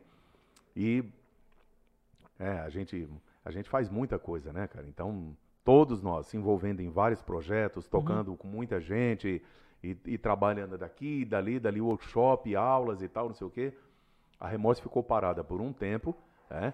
E em 2013 nós retornamos, que é essa fase atual agora. É, então, vale lembrar, viu, galera? Dia 28 de maio, esse mês de maio começa hoje, né?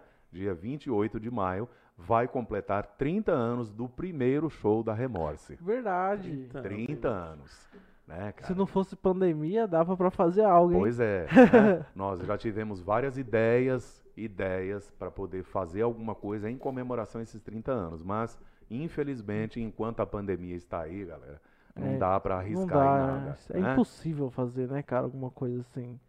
Mas, pô, cara, massa história, né, cara? e é engraçado que eu, assim, claro, você sabe, fui criado ali. Você sabia que o Luizão foi, foi uma das primeiras pessoas a chegar no hospital e me ver? Ó. É, fora Aham. da família, eu fui Fora o da primeiro. família Quem foi. diria, Foi o primeiro. diria? Fora da família foi o primeiro, cara. Eu nasci, acho que depois do meu pai, foi, Foi. foi o Luizão que Foi. chegou lá pra me ver. Foi. Coincidiu que minha irmã estava no hospital fazendo um procedimento e quando eu olho, eu vejo o Rio do Aildo. Você tá lá, Pedrão nasceu, cadê ele? Deixa eu ir lá ver. Eu falei, eita! Agora tá Senhora. desse tamanho. Agora já tá assim, né? Tem tempinho, hein? 27 anos Pois atrás. é, isso aí, Caramba, tem tempo. Então, e aí, cara, é, a gente vê que antigamente, né, era muito mais difícil, né, cara? Vocês, tipo assim, compra disco hoje, né, cara? Tá Pô. tudo tão. Antigamente era difícil. Aí você tá no interior do interior. Nossa. Cara, tipo, eh, tinha só uma estrada praticamente, Ah, assim. Se olhar das coisas chegar aqui. E a persistência, tá ligado? Os caras cara aprendendo por revista, por Olha só que chegando as curioso. informações. As, as publicações que, que, que saiu da nossa Isso época, que eu ia falar. naquela época, né? A revista Rock Brigade, Modern Drum, que era especializada em bateria e tal. quando nós começamos a, a, nós voltamos com o CD aí fizemos as cópias mandamos para essas eh, redações todas e tal a principal coisa que o texto falava sobre nós é assim ó é, devemos louvar os esforços de uma banda do interior do Mato Grosso praticamente sem acesso nenhum né? então todas as publicações que comentaram alguma coisa sobre o CD da Remorse Claro, algumas críticas sim, né? Falando sobre a pronúncia em inglês, falando sobre isso e aquilo, mas principalmente pela nossa persistência, cara. Uma galera lá, cara, daqui a São Paulo são 1.300 quilômetros. Né? Hoje, com avião, lógico, você está uhum. a duas horas de distância, mas naquela época, como você acabou de falar agora, era uma estrada só para ir para voltar, um... só isso. Era algo muito difícil, cara, muito difícil, era tudo muito caro, né? para você fazer manutenção nos instrumentos, por exemplo, um par de baqueta naquela época era caríssimo. Um, um encordoamento da guitarra, um pedal, cabos, essa coisa que hoje é muito mais acessível, uhum. na época era bem difícil. E outra coisa, a gente botava tudo grana do bolso, não era algo que você investia para recuperar depois, né? Mas é isso aí, cara, é isso. Hoje, o que, que eu percebo hoje, cara? Eu vejo com um pouco de tristeza. A galera da geração mais nova hoje, que tem todo o acesso à informação e mídia na mão, eles desistem muito fácil. Né? Quantas bandas eu vi surgir aqui em Rondonópolis? Fiquei sabendo, pelo menos, que estavam uhum. sendo formadas e que, assim, antes do primeiro show já acabaram. É verdade. né? Por quê? Por conta de, de vaidades, por conta de diferença de alguma coisa, mas com toda a condição de acesso a equipamentos, acesso a gravações, inclusive, que você grava em casa hoje mas por algum motivo fútil, ah, não, não quero mais tocar com aquele cara, ou a gente não tem onde tocar, então vamos acabar, por exemplo. Né? Uhum. Hoje eu percebo isso, muito isso, cara, tem muito isso. Cara, nós estamos aí, velho, modéstia à parte, olha, o primeiro show da Remorse vai completar 30 anos, né? E é assim, uma coisa do coração mesmo, uma coisa. Sempre foi uma banda que a gente manteve assim, coisa do coração, né? Eu me lembro bem da gente da gente comentar assim, como forma de ironia, eu e seu pai. Toda, todo o tempo que nós tocamos da Remorse, as outras músicas que nós tocávamos, Legião, Titãs, Barão Vermelho e tal, a gente tocava sim, a gente desempenhava bem. Mas quando puxava território do Sepultura, aí a coisa vinha, vinha. com gás. a coisa vinha com gosto. A gente olhava um pro outro e falava assim, cara, tem jeito não, nós nascemos para isso aqui, ó. né? Você tá falando uma coisa assim que é, que é incrível, assim, de como que o, que o, o rock ele tem várias vertentes. E você tocou lá no começo sobre o, a importância do Rock in Rio. Eu não sei se você já teve a oportunidade de, de ir no Rock in Rio, mas eu já fui em dois. Uhum. Você já foi, Lisão? Não, no Rock in Rio ainda não.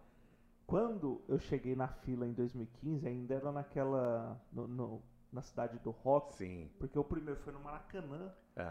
o segundo foi no Maracanã. A, é. o, o, primeiro e o segundo, o né? pri, Não, o primeiro foi na cidade, na do, cidade rock, do rock. O segundo foi, foi no Maracanã. Isso. Cara, o, o povo falando bem assim, cara, eu tenho a grama do Maracanã em casa, eu tenho não sei o que na hora que você ia, né? Aí o cara falava bem assim, ah, mas o Rock in Rio já não é mais o mesmo. Ah, ah. mas não é mais não sei o que, cara. e eu falava assim, pô, velho, 2015, voltou em 2011, né? Pô, uhum. puta esforço do, do, do Medina e tal. Quando eu cheguei, aí eu falei bem assim, pô, tem que ir em umas bandas da hora, né? Aí a primeira que assim, eu falei bem assim, cara, tem que ir no show de sexta-feira, que era o Heavy Metal. Sim. Chegou lá e falou bem assim, cara, Slipknot. Pô, eu cresci escutando Slipknot. Falei, cara, eu vou no show do cara. Aí falei, a primeira vez que eu falei, pô, o baterista ele pode ser o, uma chave principal. Porque assim, eu falei, tinha uma roupa nova aqui que a gente uhum. viu o cara cantando e tal, beleza.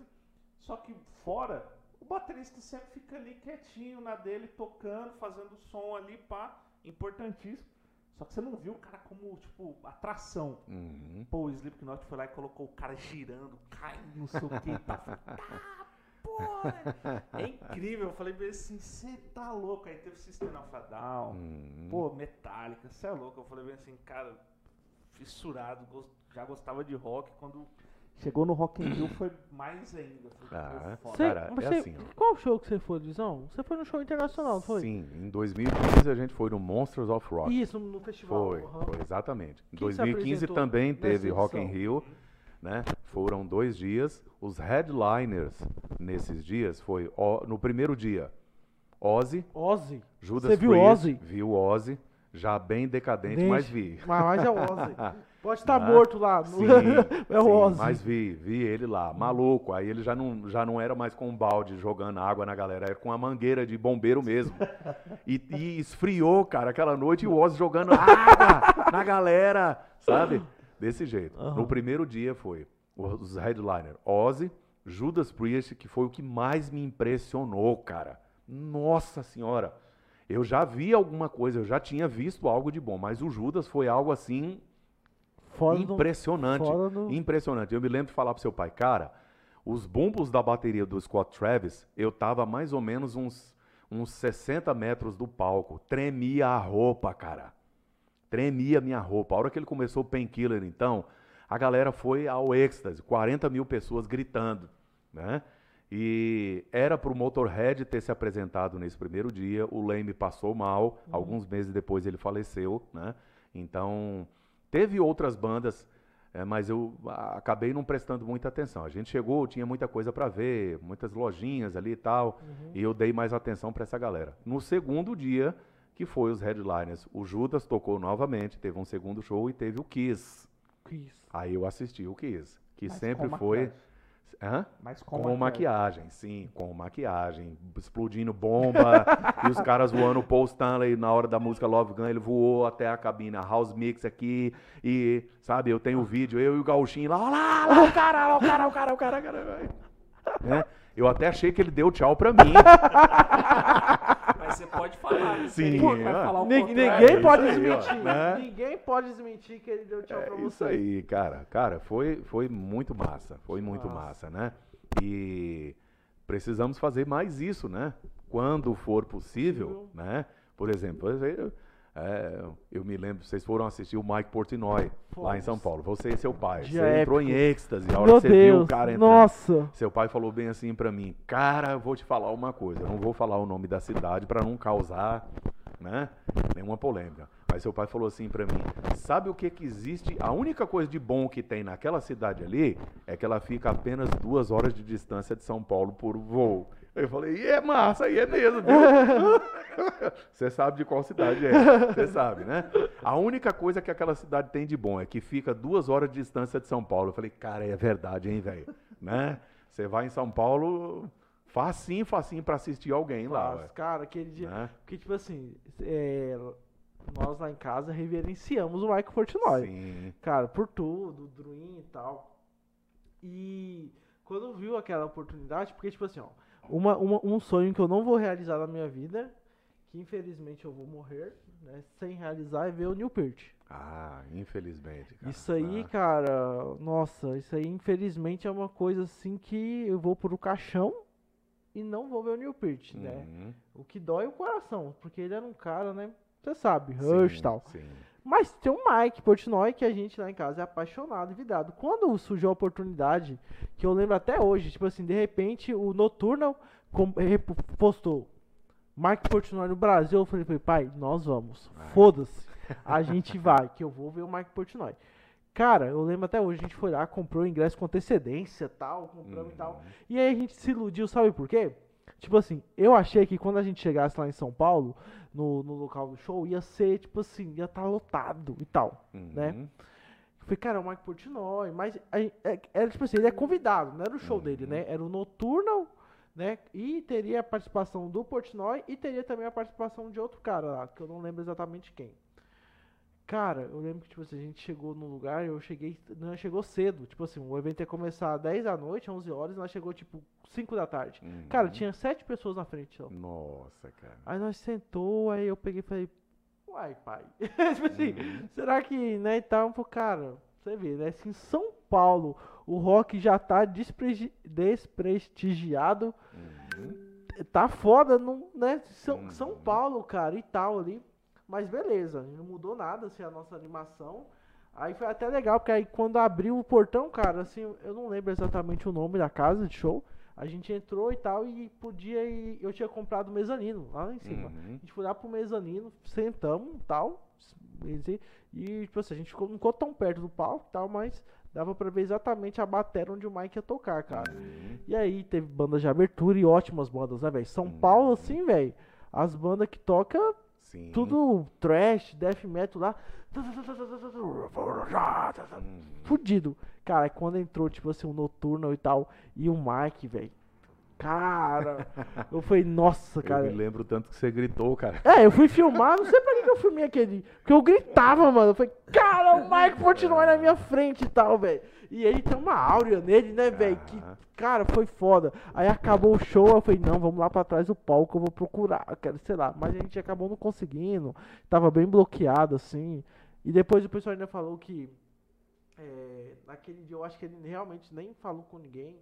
Só foi embora e tal, enfim. E aí lá a gente conheceu uns caras lá, tipo assim, na fila, e os caras já tinham ido várias vezes ver o Mike fora do Brasil. Uhum. Aí você acha que você é fã, você nem é fã porra nenhuma, os caras vão. Lá dos Estados na, na Argentina, que eles gravaram um DVD Sim, sim. é, e tal, e é, na época do que ele tava no Druin ainda, enfim. Mas assim, consegui realizar esse sonho de ver o Uhum. Mike Portnoy, né? É, o Aquiles também, que era um sonho que eu tinha, mas só o do Neil Peart que não, não vai dar. E Uhum. agora, esse ano ia ter o Rock in Rio, né? Que foi. Agora foi adiado, né? Eles adiaram mesmo. Era pra ser em 2000 e, é, 2021 e aí Uhum. agora foi adiado. E tá sem data prevista aqui. Eu Sim. lembro que quando postaram lá que o dia do metal era Sepultura, Iron Maiden, Dream Theater E Megadeth. e Megadeth, Uhum. eu já mandei o pai. Uhum. Vamos pra São Paulo de novo, que eu vou ver o Dream. Ah. Né? Porque uma hora esses caras acabam e acontece alguma coisa, mas aí, infelizmente, né, por causa Uhum. da pandemia, não vai ser possível. Mas quando vier Rock Rio, eu quero ir, cara. Porque tem que aproveitar enquanto pode, né? Hum. Teve uma galera que conseguiu ver o Rush, né? O Dalton, Sim, o Fabinho. Sim, o Dalton, o Fabinho e o saudoso Evandro. Verdade. Viram. Quando a, a primeira vez que o Rush veio no Brasil, em 2002, eles assistiram o Rush. E foi algo assim, extasiante. Eu me lembro do Fabinho falar assim pra mim, que no outro dia, eles falavam assim, cara, e tal coisa, ah, é, é algo assim dos caras ficaram em estado de graça mesmo. Né? Eu ainda tenho esse DVD, Rush in Rio. né? Ah, eu ainda O tenho. Dimon tem também. Isso, pois é. Apesar que hoje está tudo disponível É, na internet, mas, Mas eu tinha a capinha, o tinha, dragãozinho tem, e tinha, tal. né? Muito legal, cara. É isso aí, velho. Cara, que massa. Luizão, agora assim, mudando um pouco. Tu é.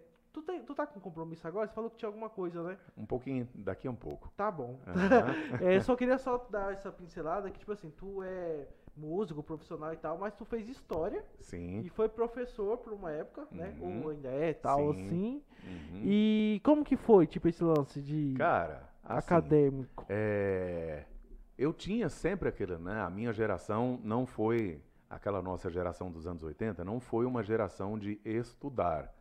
Nós não fomos educados para estudar, a gente foi educado para trabalhar, né?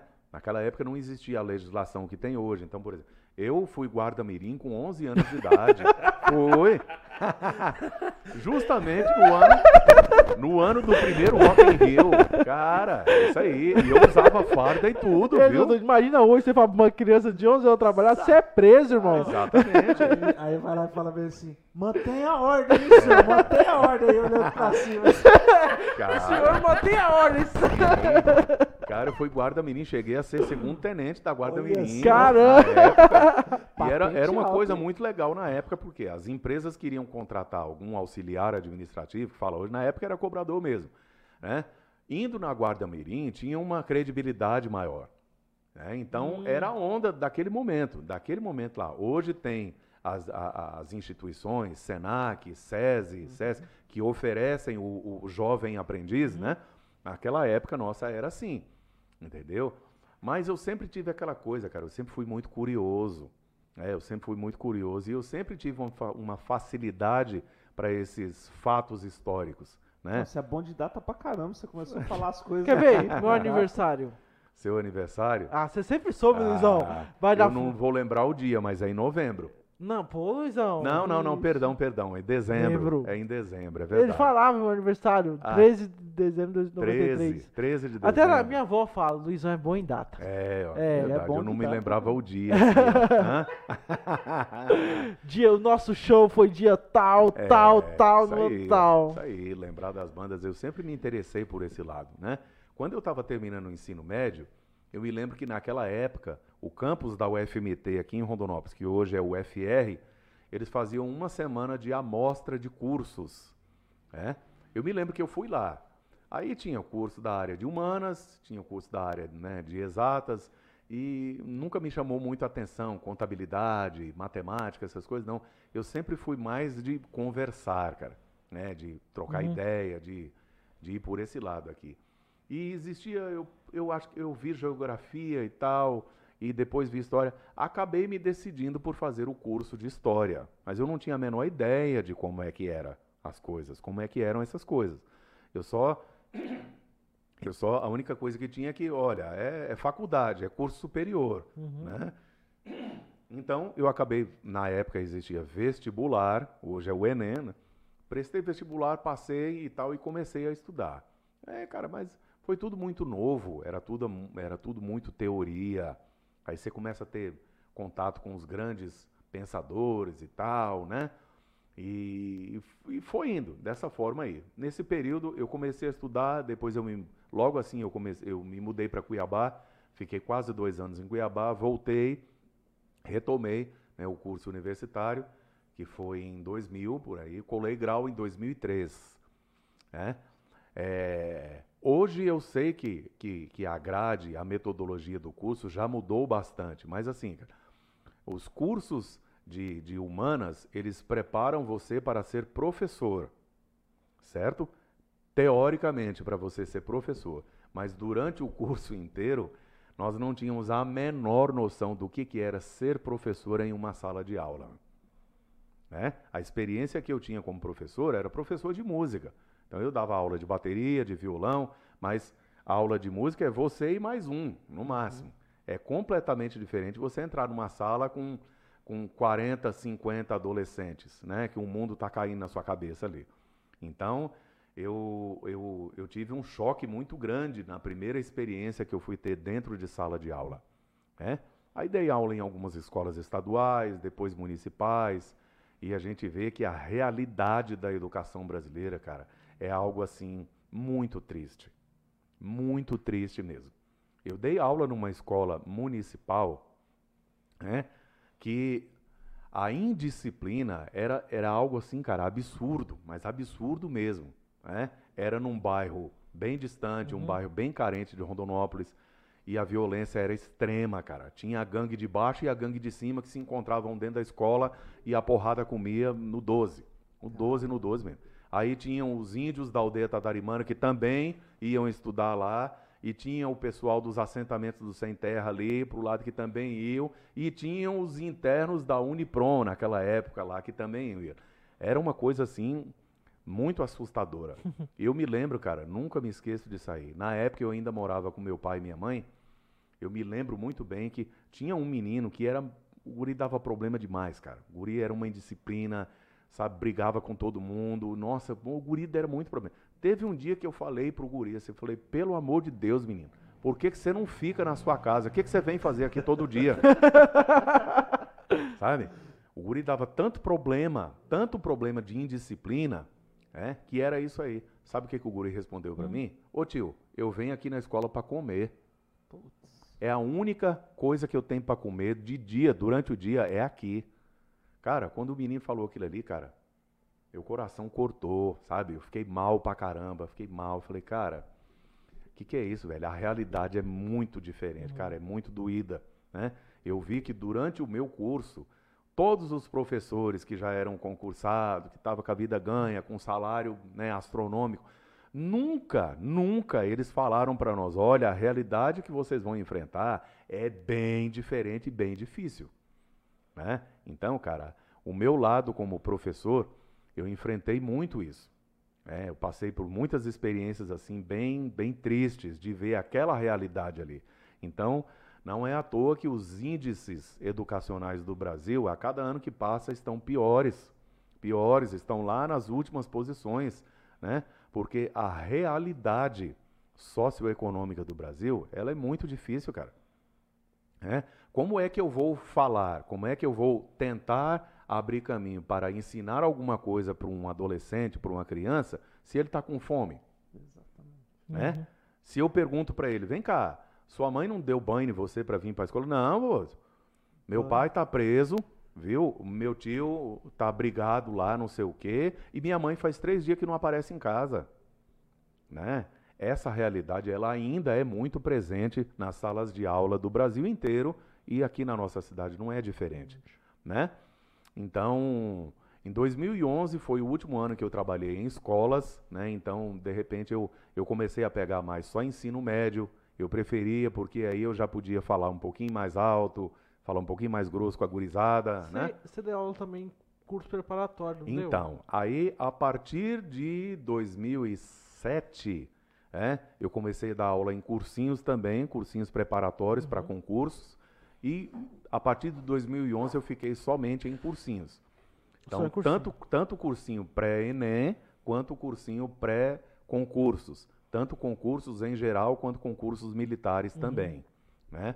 Então, mas infelizmente ser professor no Brasil e a questão educacional é outra coisa que, como a música que nós comentamos até agora, ela, é- ela merece muita atenção, cara. É uma coisa, uma parte muito carente, né? Então, assim, eu vou ser redundante aqui, eu vou ser Caxias em falar, mas infelizmente no nosso Brasil, quanto mais a população continuar distante da educação, quanto mais a população continuar analfabeta e alienada, é melhor para quem tem os- o poder na mão. Né? Então, infelizmente, a gente vê que entra governos e sai governos nas três esferas, tanto do municipal, estadual, federal, entra governo e sai governo, e infelizmente a situação só piora a cada ano. Né? Infelizmente é isso aí. Para completar a cereja do bolo, de um bolo bem amargo, ainda vem a pandemia, né, para deixar as crianças fora da sala de aula, né? Infelizmente, meu, o sistema, a sociedade do Brasil, e, e isso não. Se você perguntar para mim, mas Luizão, tem alguma solução para isso? Eu não consigo enxergar, Pedro. O que eu vou te falar agora. Infelizmente, no Brasil, por exemplo, eu vi uma postagem do economista Ricardo Amorim, que uma jovem de 17 anos do estado de São Paulo, de uma cidade do interior de São Paulo, ela passou em quinto lugar para o curso de medicina na USP. Porém, porém, a justiça, algum juiz determinou, deu uma decisão que ela não pode se matricular, não pode, porque ela não concluiu o ensino médio. Ela fez homeschooling. Exatamente, ela fez homeschool. Por quê? Porque essa jovem, ela alegava que ela foi até o primeiro ano do ensino médio, porém ela chegava em sala de aula e ela já sabia tudo, porque ela já tinha lido a apostila antes. Então, tudo aquilo da aula expositiva que estava sendo ensinado, ela já sabia de cor e salteado, ela tinha essa habilidade. Então, ela fazia desenho, ela fazia outra coisa, até que ela decidiu que, olha, esse tempo que eu estou indo na escola, para mim ele está sendo perdido. Improdutivo. Eu vou ficar em casa Estudando. Estudando que eu consigo produzir muito mais, né? E produziu, né? Passou em E quinto. produziu exatamente isso aí. Ou seja, não é falta de habilidade, Verdade. não é falta de capacidade, não é falta de pré-requisito. É simplesmente um pedaço de papel, um certificado. É, então, infelizmente, a sociedade no Brasil, e isso é um problema histórico de séculos, não, não começou ontem, Uhum. né? É valorizado o quê, cara? O título, o certificado, certo? Infelizmente, eu não preciso falar nomes, mas eu tive é, uma amarga experiência de ter professores na universidade com o título de doutor, alguns até de pós-doutor, que eram pessoas extremamente sem educação, grossas, entendeu? Que literalmente falavam assim para você, ó, se você quiser ligar no MEC e me denunciar, você pode ligar, viu? Certo? Né? Ah, Então, assim, é, infelizmente, infelizmente a sociedade brasileira, ela, ela, ela é, é, o sistema que a gente diz, né? Ele continua valorizando títulos, certo? Dificilmente vai valorizar é, aquelas habilidades pessoais, certo, cara? Então, isso é muito complicado, Pedro, né? Porque o conhecimento por si só, ele não melhora o ser humano. Ele não evolui o ser humano. Se o conhecimento por si só, se ele fosse capaz de fazer isso, a gente nunca ia ver um médico fumando, por exemplo. E a gente vê muitos. Né? Poxa vida, será que um cara que passou seis anos estudando todos os males que pode acontecer com o corpo de um ser humano, o cara ainda botar um cigarro na boca, a gente nunca ia ver um médico obeso, né? A gente nunca iria ver um professor mal educado, certo? Então, o conhecimento por si só, ele não melhora, ele não evolui o ser humano. Quantas vezes a gente sabe dos nossos avós ou de alguém com um pouco mais de idade que, que, que é, a escolaridade da pessoa é muito pouco ou quase nada, ou seja, a pessoa teoricamente é quase analfabeta, uhum. mas a pessoa tem uma cultura brilhante. Tem sabedoria. Você conversa, tem uma sabedoria, você conversa com aquela pessoa, você sai com a alma lavada, você sai, né?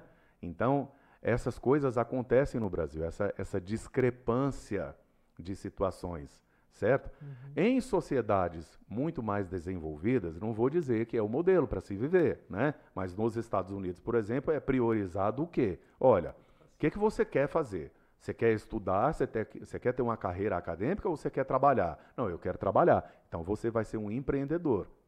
Né? Então, quando a gente assiste alguns filmes, que a gente vê as crianças montou na grama da casa dele uma barraquinha para vender suco de limão a 50 centavos que, que é aquilo ali? É brincadeira de criança? É também. Porém, uhum. porém, já tem um pingo de empreendedorismo ali. Ó. Uhum. Né? Então, assim, como sociedade, América Latina, países abaixo da linha do Equador, a gente ainda precisa evoluir muito, cara. A questão da música mesmo. Poxa vida, quais são as músicas, quais são as 100 músicas mais tocadas, mais consumidas hoje, né, online, hoje nos streamings da vida aí? Quais são as 100 músicas mais tocadas, ou seja, mais consumidas, mais ouvidas no Brasil. Né? É assim, tudo bem. Eu não. Ah, o Luizão, ele é músico, por isso que ele está falando mal de um determinado estilo ou de outro. Não, não é uma questão de, de, de qualidade musical. É uma questão de ser reflexo de uma sociedade doente. Né? Reflexo de uma sociedade doente. Poxa vida, de repente, isso não é de hoje, né? Nos anos 90, por exemplo, os programas de televisão, quando mostravam El Chan lá, as mulheres rebolando banheiro semi-nuas, do banheira do Gugu e Gugu e Faustão e tal, as criancinhas, as crianças, as meninas de 5, 6 anos, chorando para a mãe comprar a sandalinha da Carla Pérez porque ela queria estar no domingo na frente da televisão rebolando igual, né? Então assim, isso é, isso é extremamente preocupante. É o reflexo, é o resultado da sociedade que nós temos hoje. É, o Brasil é um país riquíssimo, porém, porém, com um povo que, uma sociedade que ainda precisa evoluir em muitos aspectos. Né? Na questão da consciência política é o primeiro deles. É, então, esses últimos anos que nós estamos vivendo literalmente uma guerra civil no Brasil, cara. viu, pessoal? O Brasil está vivendo uma guerra civil. Essa polarização que existe a, a internet ela veio para ajudar muita coisa, mas infelizmente ela veio também para dar voz é, a muitas pessoas que querem ver o caos, que quanto pior melhor, né? Então, é, é, infelizmente, todo mundo hoje virou cientista político, todo mundo hoje virou, né? Epidemiologista. Isso, né? Todo mundo virou é, expert em, em, todos os assuntos, em culinária, em música, isso e aquilo, né? Então, não é assim, as coisas não funcionam assim. É, então, infelizmente é assim, cara. Lá, lá nas sociedades mais antigas, né, na história da humanidade, sociedade romana e grega, já existiam as palavras de ordem dos imperadores e dos generais: dividir e conquistar. Uma vez que você divide a sociedade em grupos, e esses grupos você aqui os líderes vão fomentar o antagonismo entre eles, ó, quanto mais vocês forem né, né, diferentes, melhor para eu conquistar e controlar, né? E aí é o resultado que nós temos hoje, infelizmente. Uma, uma coisa que você falou muito importante assim, é, você teve experiência como professor e intensificou, intensivou bastante na pandemia que é a questão da desigualdade social, só que ela não é o principal mal do país. O principal mal do país é a desigualdade educacional. Hoje a disparidade de uma pessoa que tem acesso a uma escola particular, ela praticamente não parou de estudar. Uhum. E uma pessoa que muitas vezes estuda na escola estadual ou municipal, ela ficou 60, 90 dias sem aula, mas não era porque a pessoa não queria estudar? É porque não tinha condições de ter uma internet em casa. Exatamente. Não tinha condição de ter um computador em casa, um Uhum, tablet. Sim. E a pessoa falou bem assim, "Mô, pô, mas todo mundo tem celular hoje. Cara, pega o seu celular e dá pro seu filho. Uhum. Ficar ali. É ruim de ver. É. Então, assim, acho que o, o Brasil, ele tinha que tirar muitas lições boas da, da, da pandemia. Infelizmente, a gente, como você mencionou, a gente está vivendo uma polarização que é ruim para todos os lados. Não é Uhum. nem bom para esquerda e nem bom para direita. Só que, infelizmente, quem no próximo ano, né, 2022, na eleição vencer, ainda vai continuar a polarização. Sim, vai continuar. E por muito tempo, eu sim, acho. vai, assim, vai sim. o que Você tá sabe com- por quê, cara? Eu vou te falar uma coisa assim. É, qual que é o retrato, o retrato da população brasileira, certo? 86% da população brasileira se declaram cristãos, certo? Vejam bem, pessoal, não estou de forma nenhuma aqui levantando algo, algo de negativo a respeito de religiões, nada, nada disso. Eu digo assim, as pessoas se autodeclaram cristãos, certo? Mas isso não é passaporte para dizer que o cara é um cidadão de bem, Uhum. ok? Se declaram cristãos, mas que são muitas vezes homofóbicos, que são muitas vezes né, é- é- é, racistas, que são muitas vezes não têm, é, é, são favoráveis à corrupção, né? Então essas coisas são históricas no Brasil, certo? Infelizmente. Nós tivemos agora, né, ainda nessa linha de pensa, o feriado do dia 21 de abril, certo? Nós tivemos, né? Que no Brasil é em alusão ao feriado de Tiradentes, ok? Aí muita gente, né, muita gente, a maioria absoluta da população brasileira, até porque nas escolas é ensinado ainda dessa forma errada, Tiradentes foi um herói que lutou pela liberdade do Brasil. Coisa nenhuma. Mentira. Ok? É? A Inconfidência Mineira, ela foi um movimento político, certo? Que pretendia fazer o quê? Pretendia se libertar de Portugal, mas não queria acabar com a escravidão. É? Então, peraí, peraí, peraí. É? Como assim herói? Foi um herói da independência, foi um herói de um movimento, mas peraí. Até que o, qual é o critério para você chamar alguém de herói? É? Então, existe muita coisa errada, Pedro. Né? Então, na- isso vem historicamente. Vem historicamente. Começa do jeito que o Brasil começou. Eu acho que cê- Uma- uma, uma vez a gente até comentou em algum podcast que eu não lembro o que, que, que, eu, que eu te falei. Que, tipo assim, o Brasil já começou errado, né, cara? Sim, começou, já velho. começou uma- sendo invadido. Uma bandeira que o Brasil tem é que o país ele é, ele é pacífico, tá ligado? Hum. Tipo, ele é um país que não se envolve em guerra. Pô, a gente Sim. quase eliminou uma população inteira. Exato. O Brasil foi responsável pela morte de 70% da população no Paraguai. Uhum. Isso aí foi um dos maiores extermínios de guerra já Sim. E até hoje os indígenas estão sendo exterminados. Sim, Até hoje, cara. sim. Então, assim, Cara, Tem, uma, assim. tem um documentário na Netflix que é legal, que é um cara é, sobre isso, né? Sobre os índios e tal. E vai mostrando todos os dados que acontece. E no final eles falam com um cara que é índio. E ele fala, até hoje nós estamos sendo Uhum. invadidos. Nesse momento a gente está sendo. Porque não é só é o fato de tudo, a nossa cultura, os nossos hábitos. E assim, né? é, tem alguns teóricos, tem alguns estudiosos que dizem que, que dizem que, e isso faz muito sentido, que um dos problemas que acaba gerando todos esses outros problemas é o tamanho do território brasileiro. O- Eu costumo dizer nas minhas aulas que o Brasil não é um país, o Brasil é um continente. Tem alguns colegas radicais que dizem até mais, o Mato Grosso não é estado, o Mato Grosso é um continente. Cara, de onde nós estamos aqui, Rondonópolis, até uma das últimas cidades, até Alta Alta Floresta, Floresta, é mil quilômetros, Mil velho. quilômetros. Cara, mil quilômetros, É velho. muito, é muito Cara, chão. é muita coisa. Então, assim, você tem um território gigantesco, gigantesco, né? Dentro de um mesmo território, por exemplo, entre Rondonópolis e, Cui- e a Baixada Cuiabana, certo? Geograficamente, nós estamos a apenas 220 quilômetros de distância, mas culturalmente existe um abismo de diferença entre nós. Né? Então, quer dizer, com tudo, com o jeito de falar, com a culinária, com os costumes, com tudo, tudo. Agora, você aplica isso a um país gigantesco. Não há a menor chance de você de ter uma união, de você unir um povo. Uhum. Então, um dos primeiros problema, problemas começam por aí. Né? Então, cada região vão ter suas regionalidades, seus costumes, que isso é tradição, cara. Tradição você não muda. Né? Eu perguntei para um inglês uma vez e eu ironizei dizendo assim que, que era desnecessário ter a presença da família real na Inglaterra. O cara quase me bateu, meu. O cara falou assim: isso é tradição. Em tradição você não mexe. É?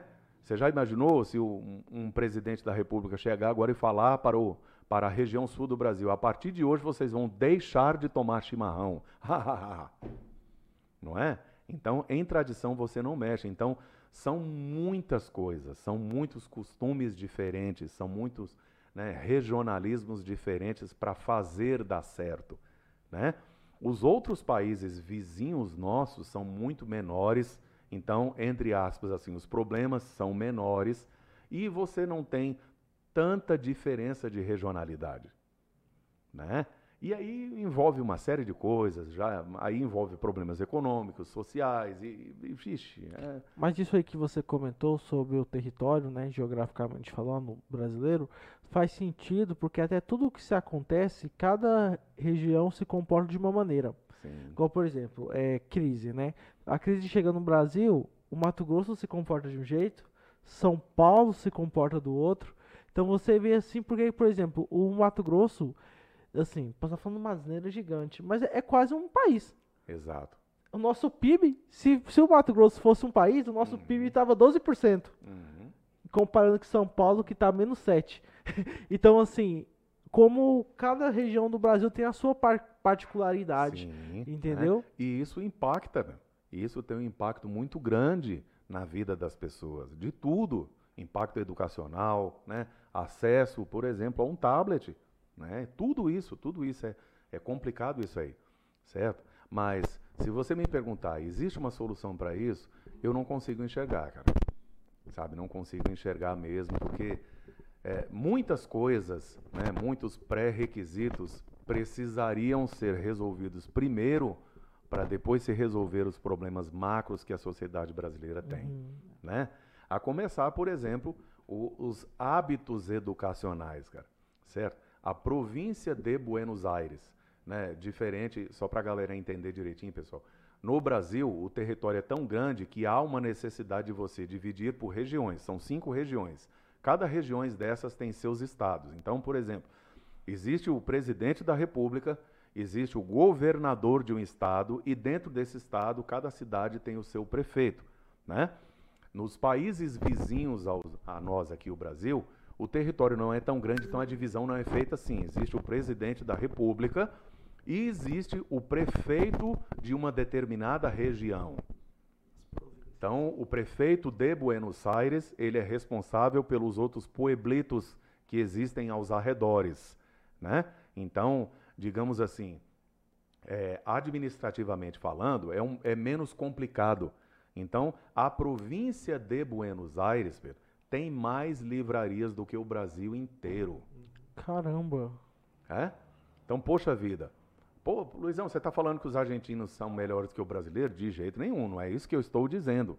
O que eu estou dizendo é que o hábito de ler né, da população argentina, você vê pelo número de livrarias que tem apenas em uma província. Né?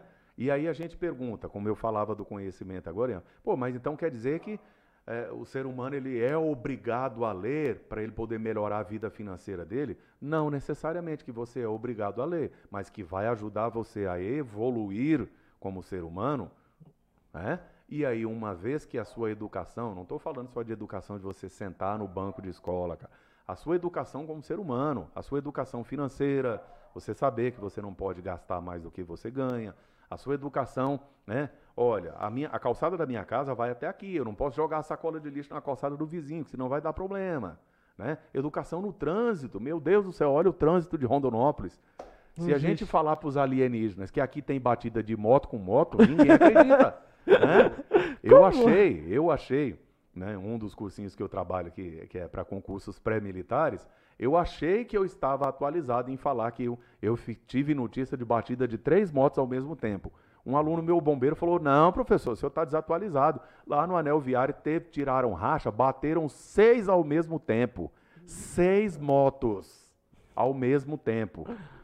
Se você falar isso para um outro país, eu falo assim, não, você está mentindo. Batida de moto com moto, como assim? Como?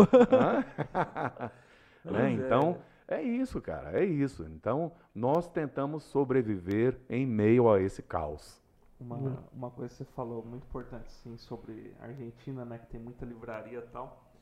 É, o Samidana re- repercutiu muito, assim, acho que foi um dos principais que reverberou a- a- o assunto, é a taxação dos livros, né, aqui no, no Brasil. Então, assim, é totalmente o oposto daquilo que a gente prega como liberdade, como incentivo à, à literatura, à leitura, o hábito de, de ler. Hoje eu vou falar, eu não leio mais é, livro físico, mas pô, Uhum, principalmente todo mês eu tô comprando livro, olho pelo tablet, vejo pelo uhum. tablet. E assim, muda muita coisa, muda, você se enriquece bastante, principalmente quando você está estudando algum determinado é, tema, ajuda pra caramba, porque você vê uma visão de fora, uma visão foda.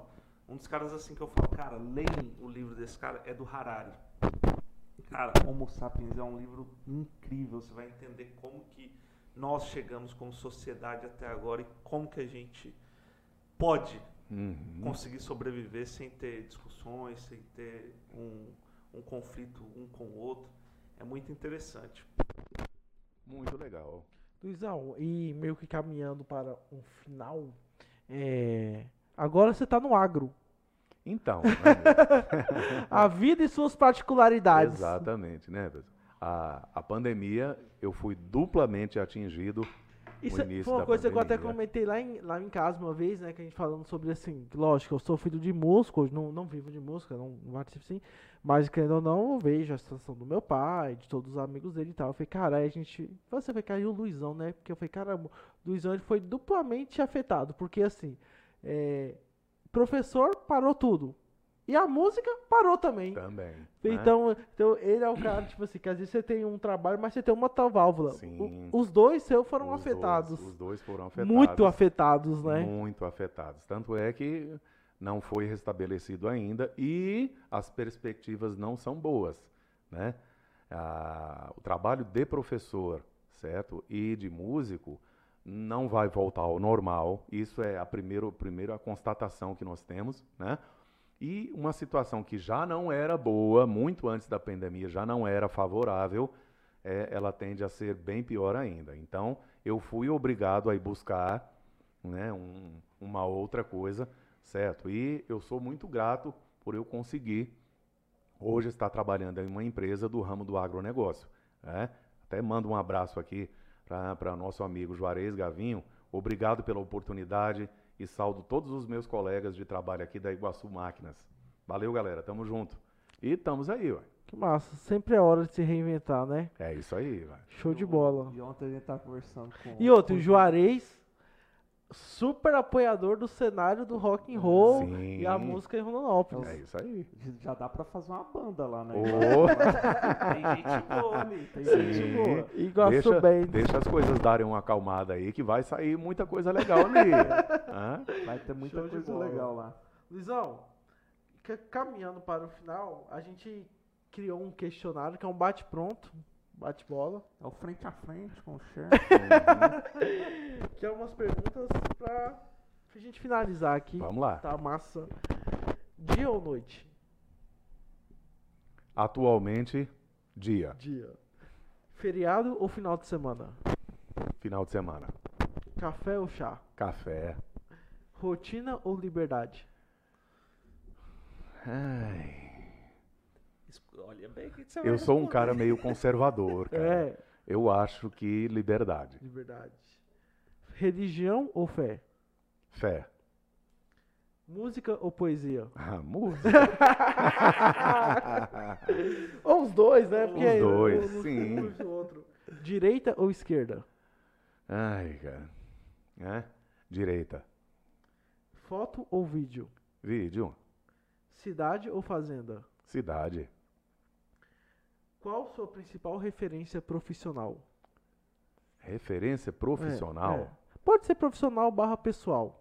Uhum. Cara.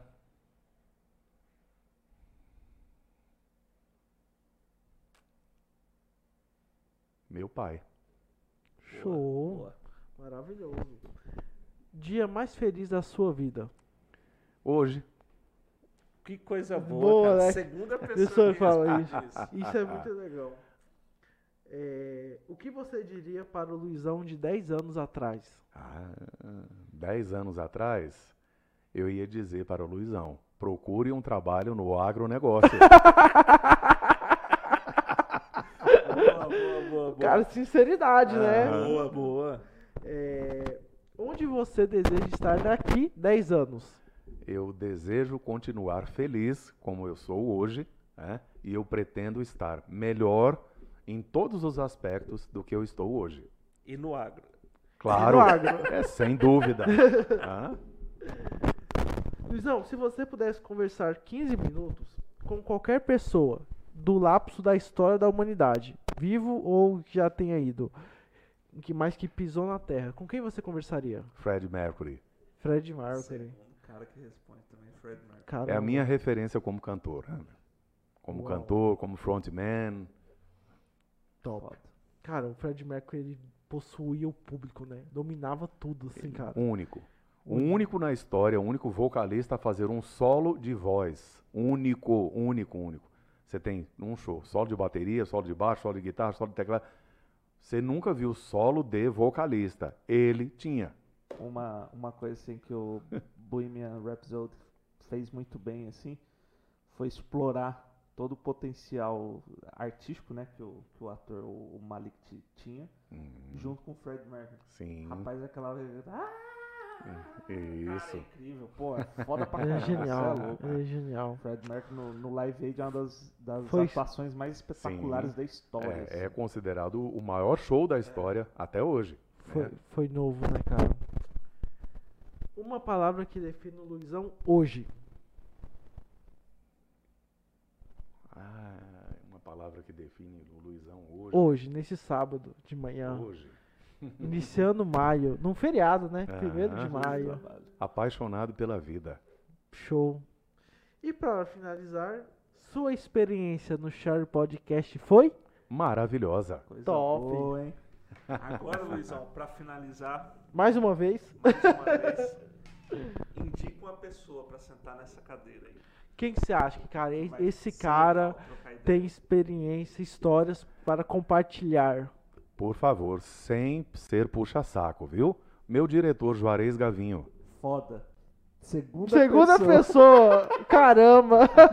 Vamos trazer, vamos trazer. Juarez, na terceira pede música. Na terceira pede música. Caramba, mas realmente o Juarez é gente boa demais, né, cara? Ele é muito gente boa. E ele deve ter história pra caralho, Pô, cara. Você é louco. Um ser humano show incrível. de rock que ele foi.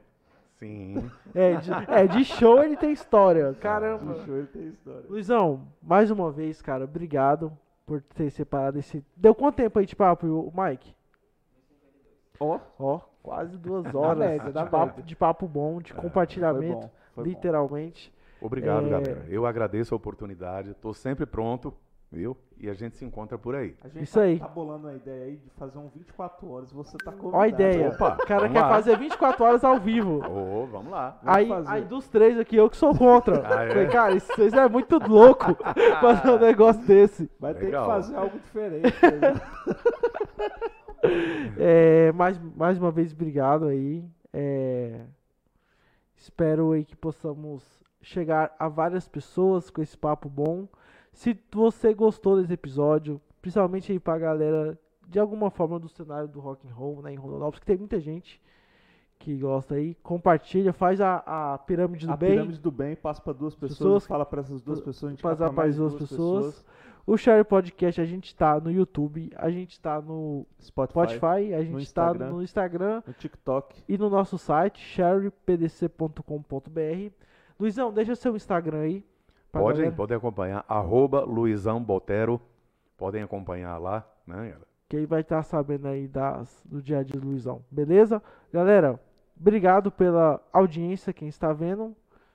Isso Mais aí. um pra conta. Mais um. Com uma conversa Muito boa. Foda. foda. Valeu, galera. Valeu, galera. Falou. Fui. Valeu. Show.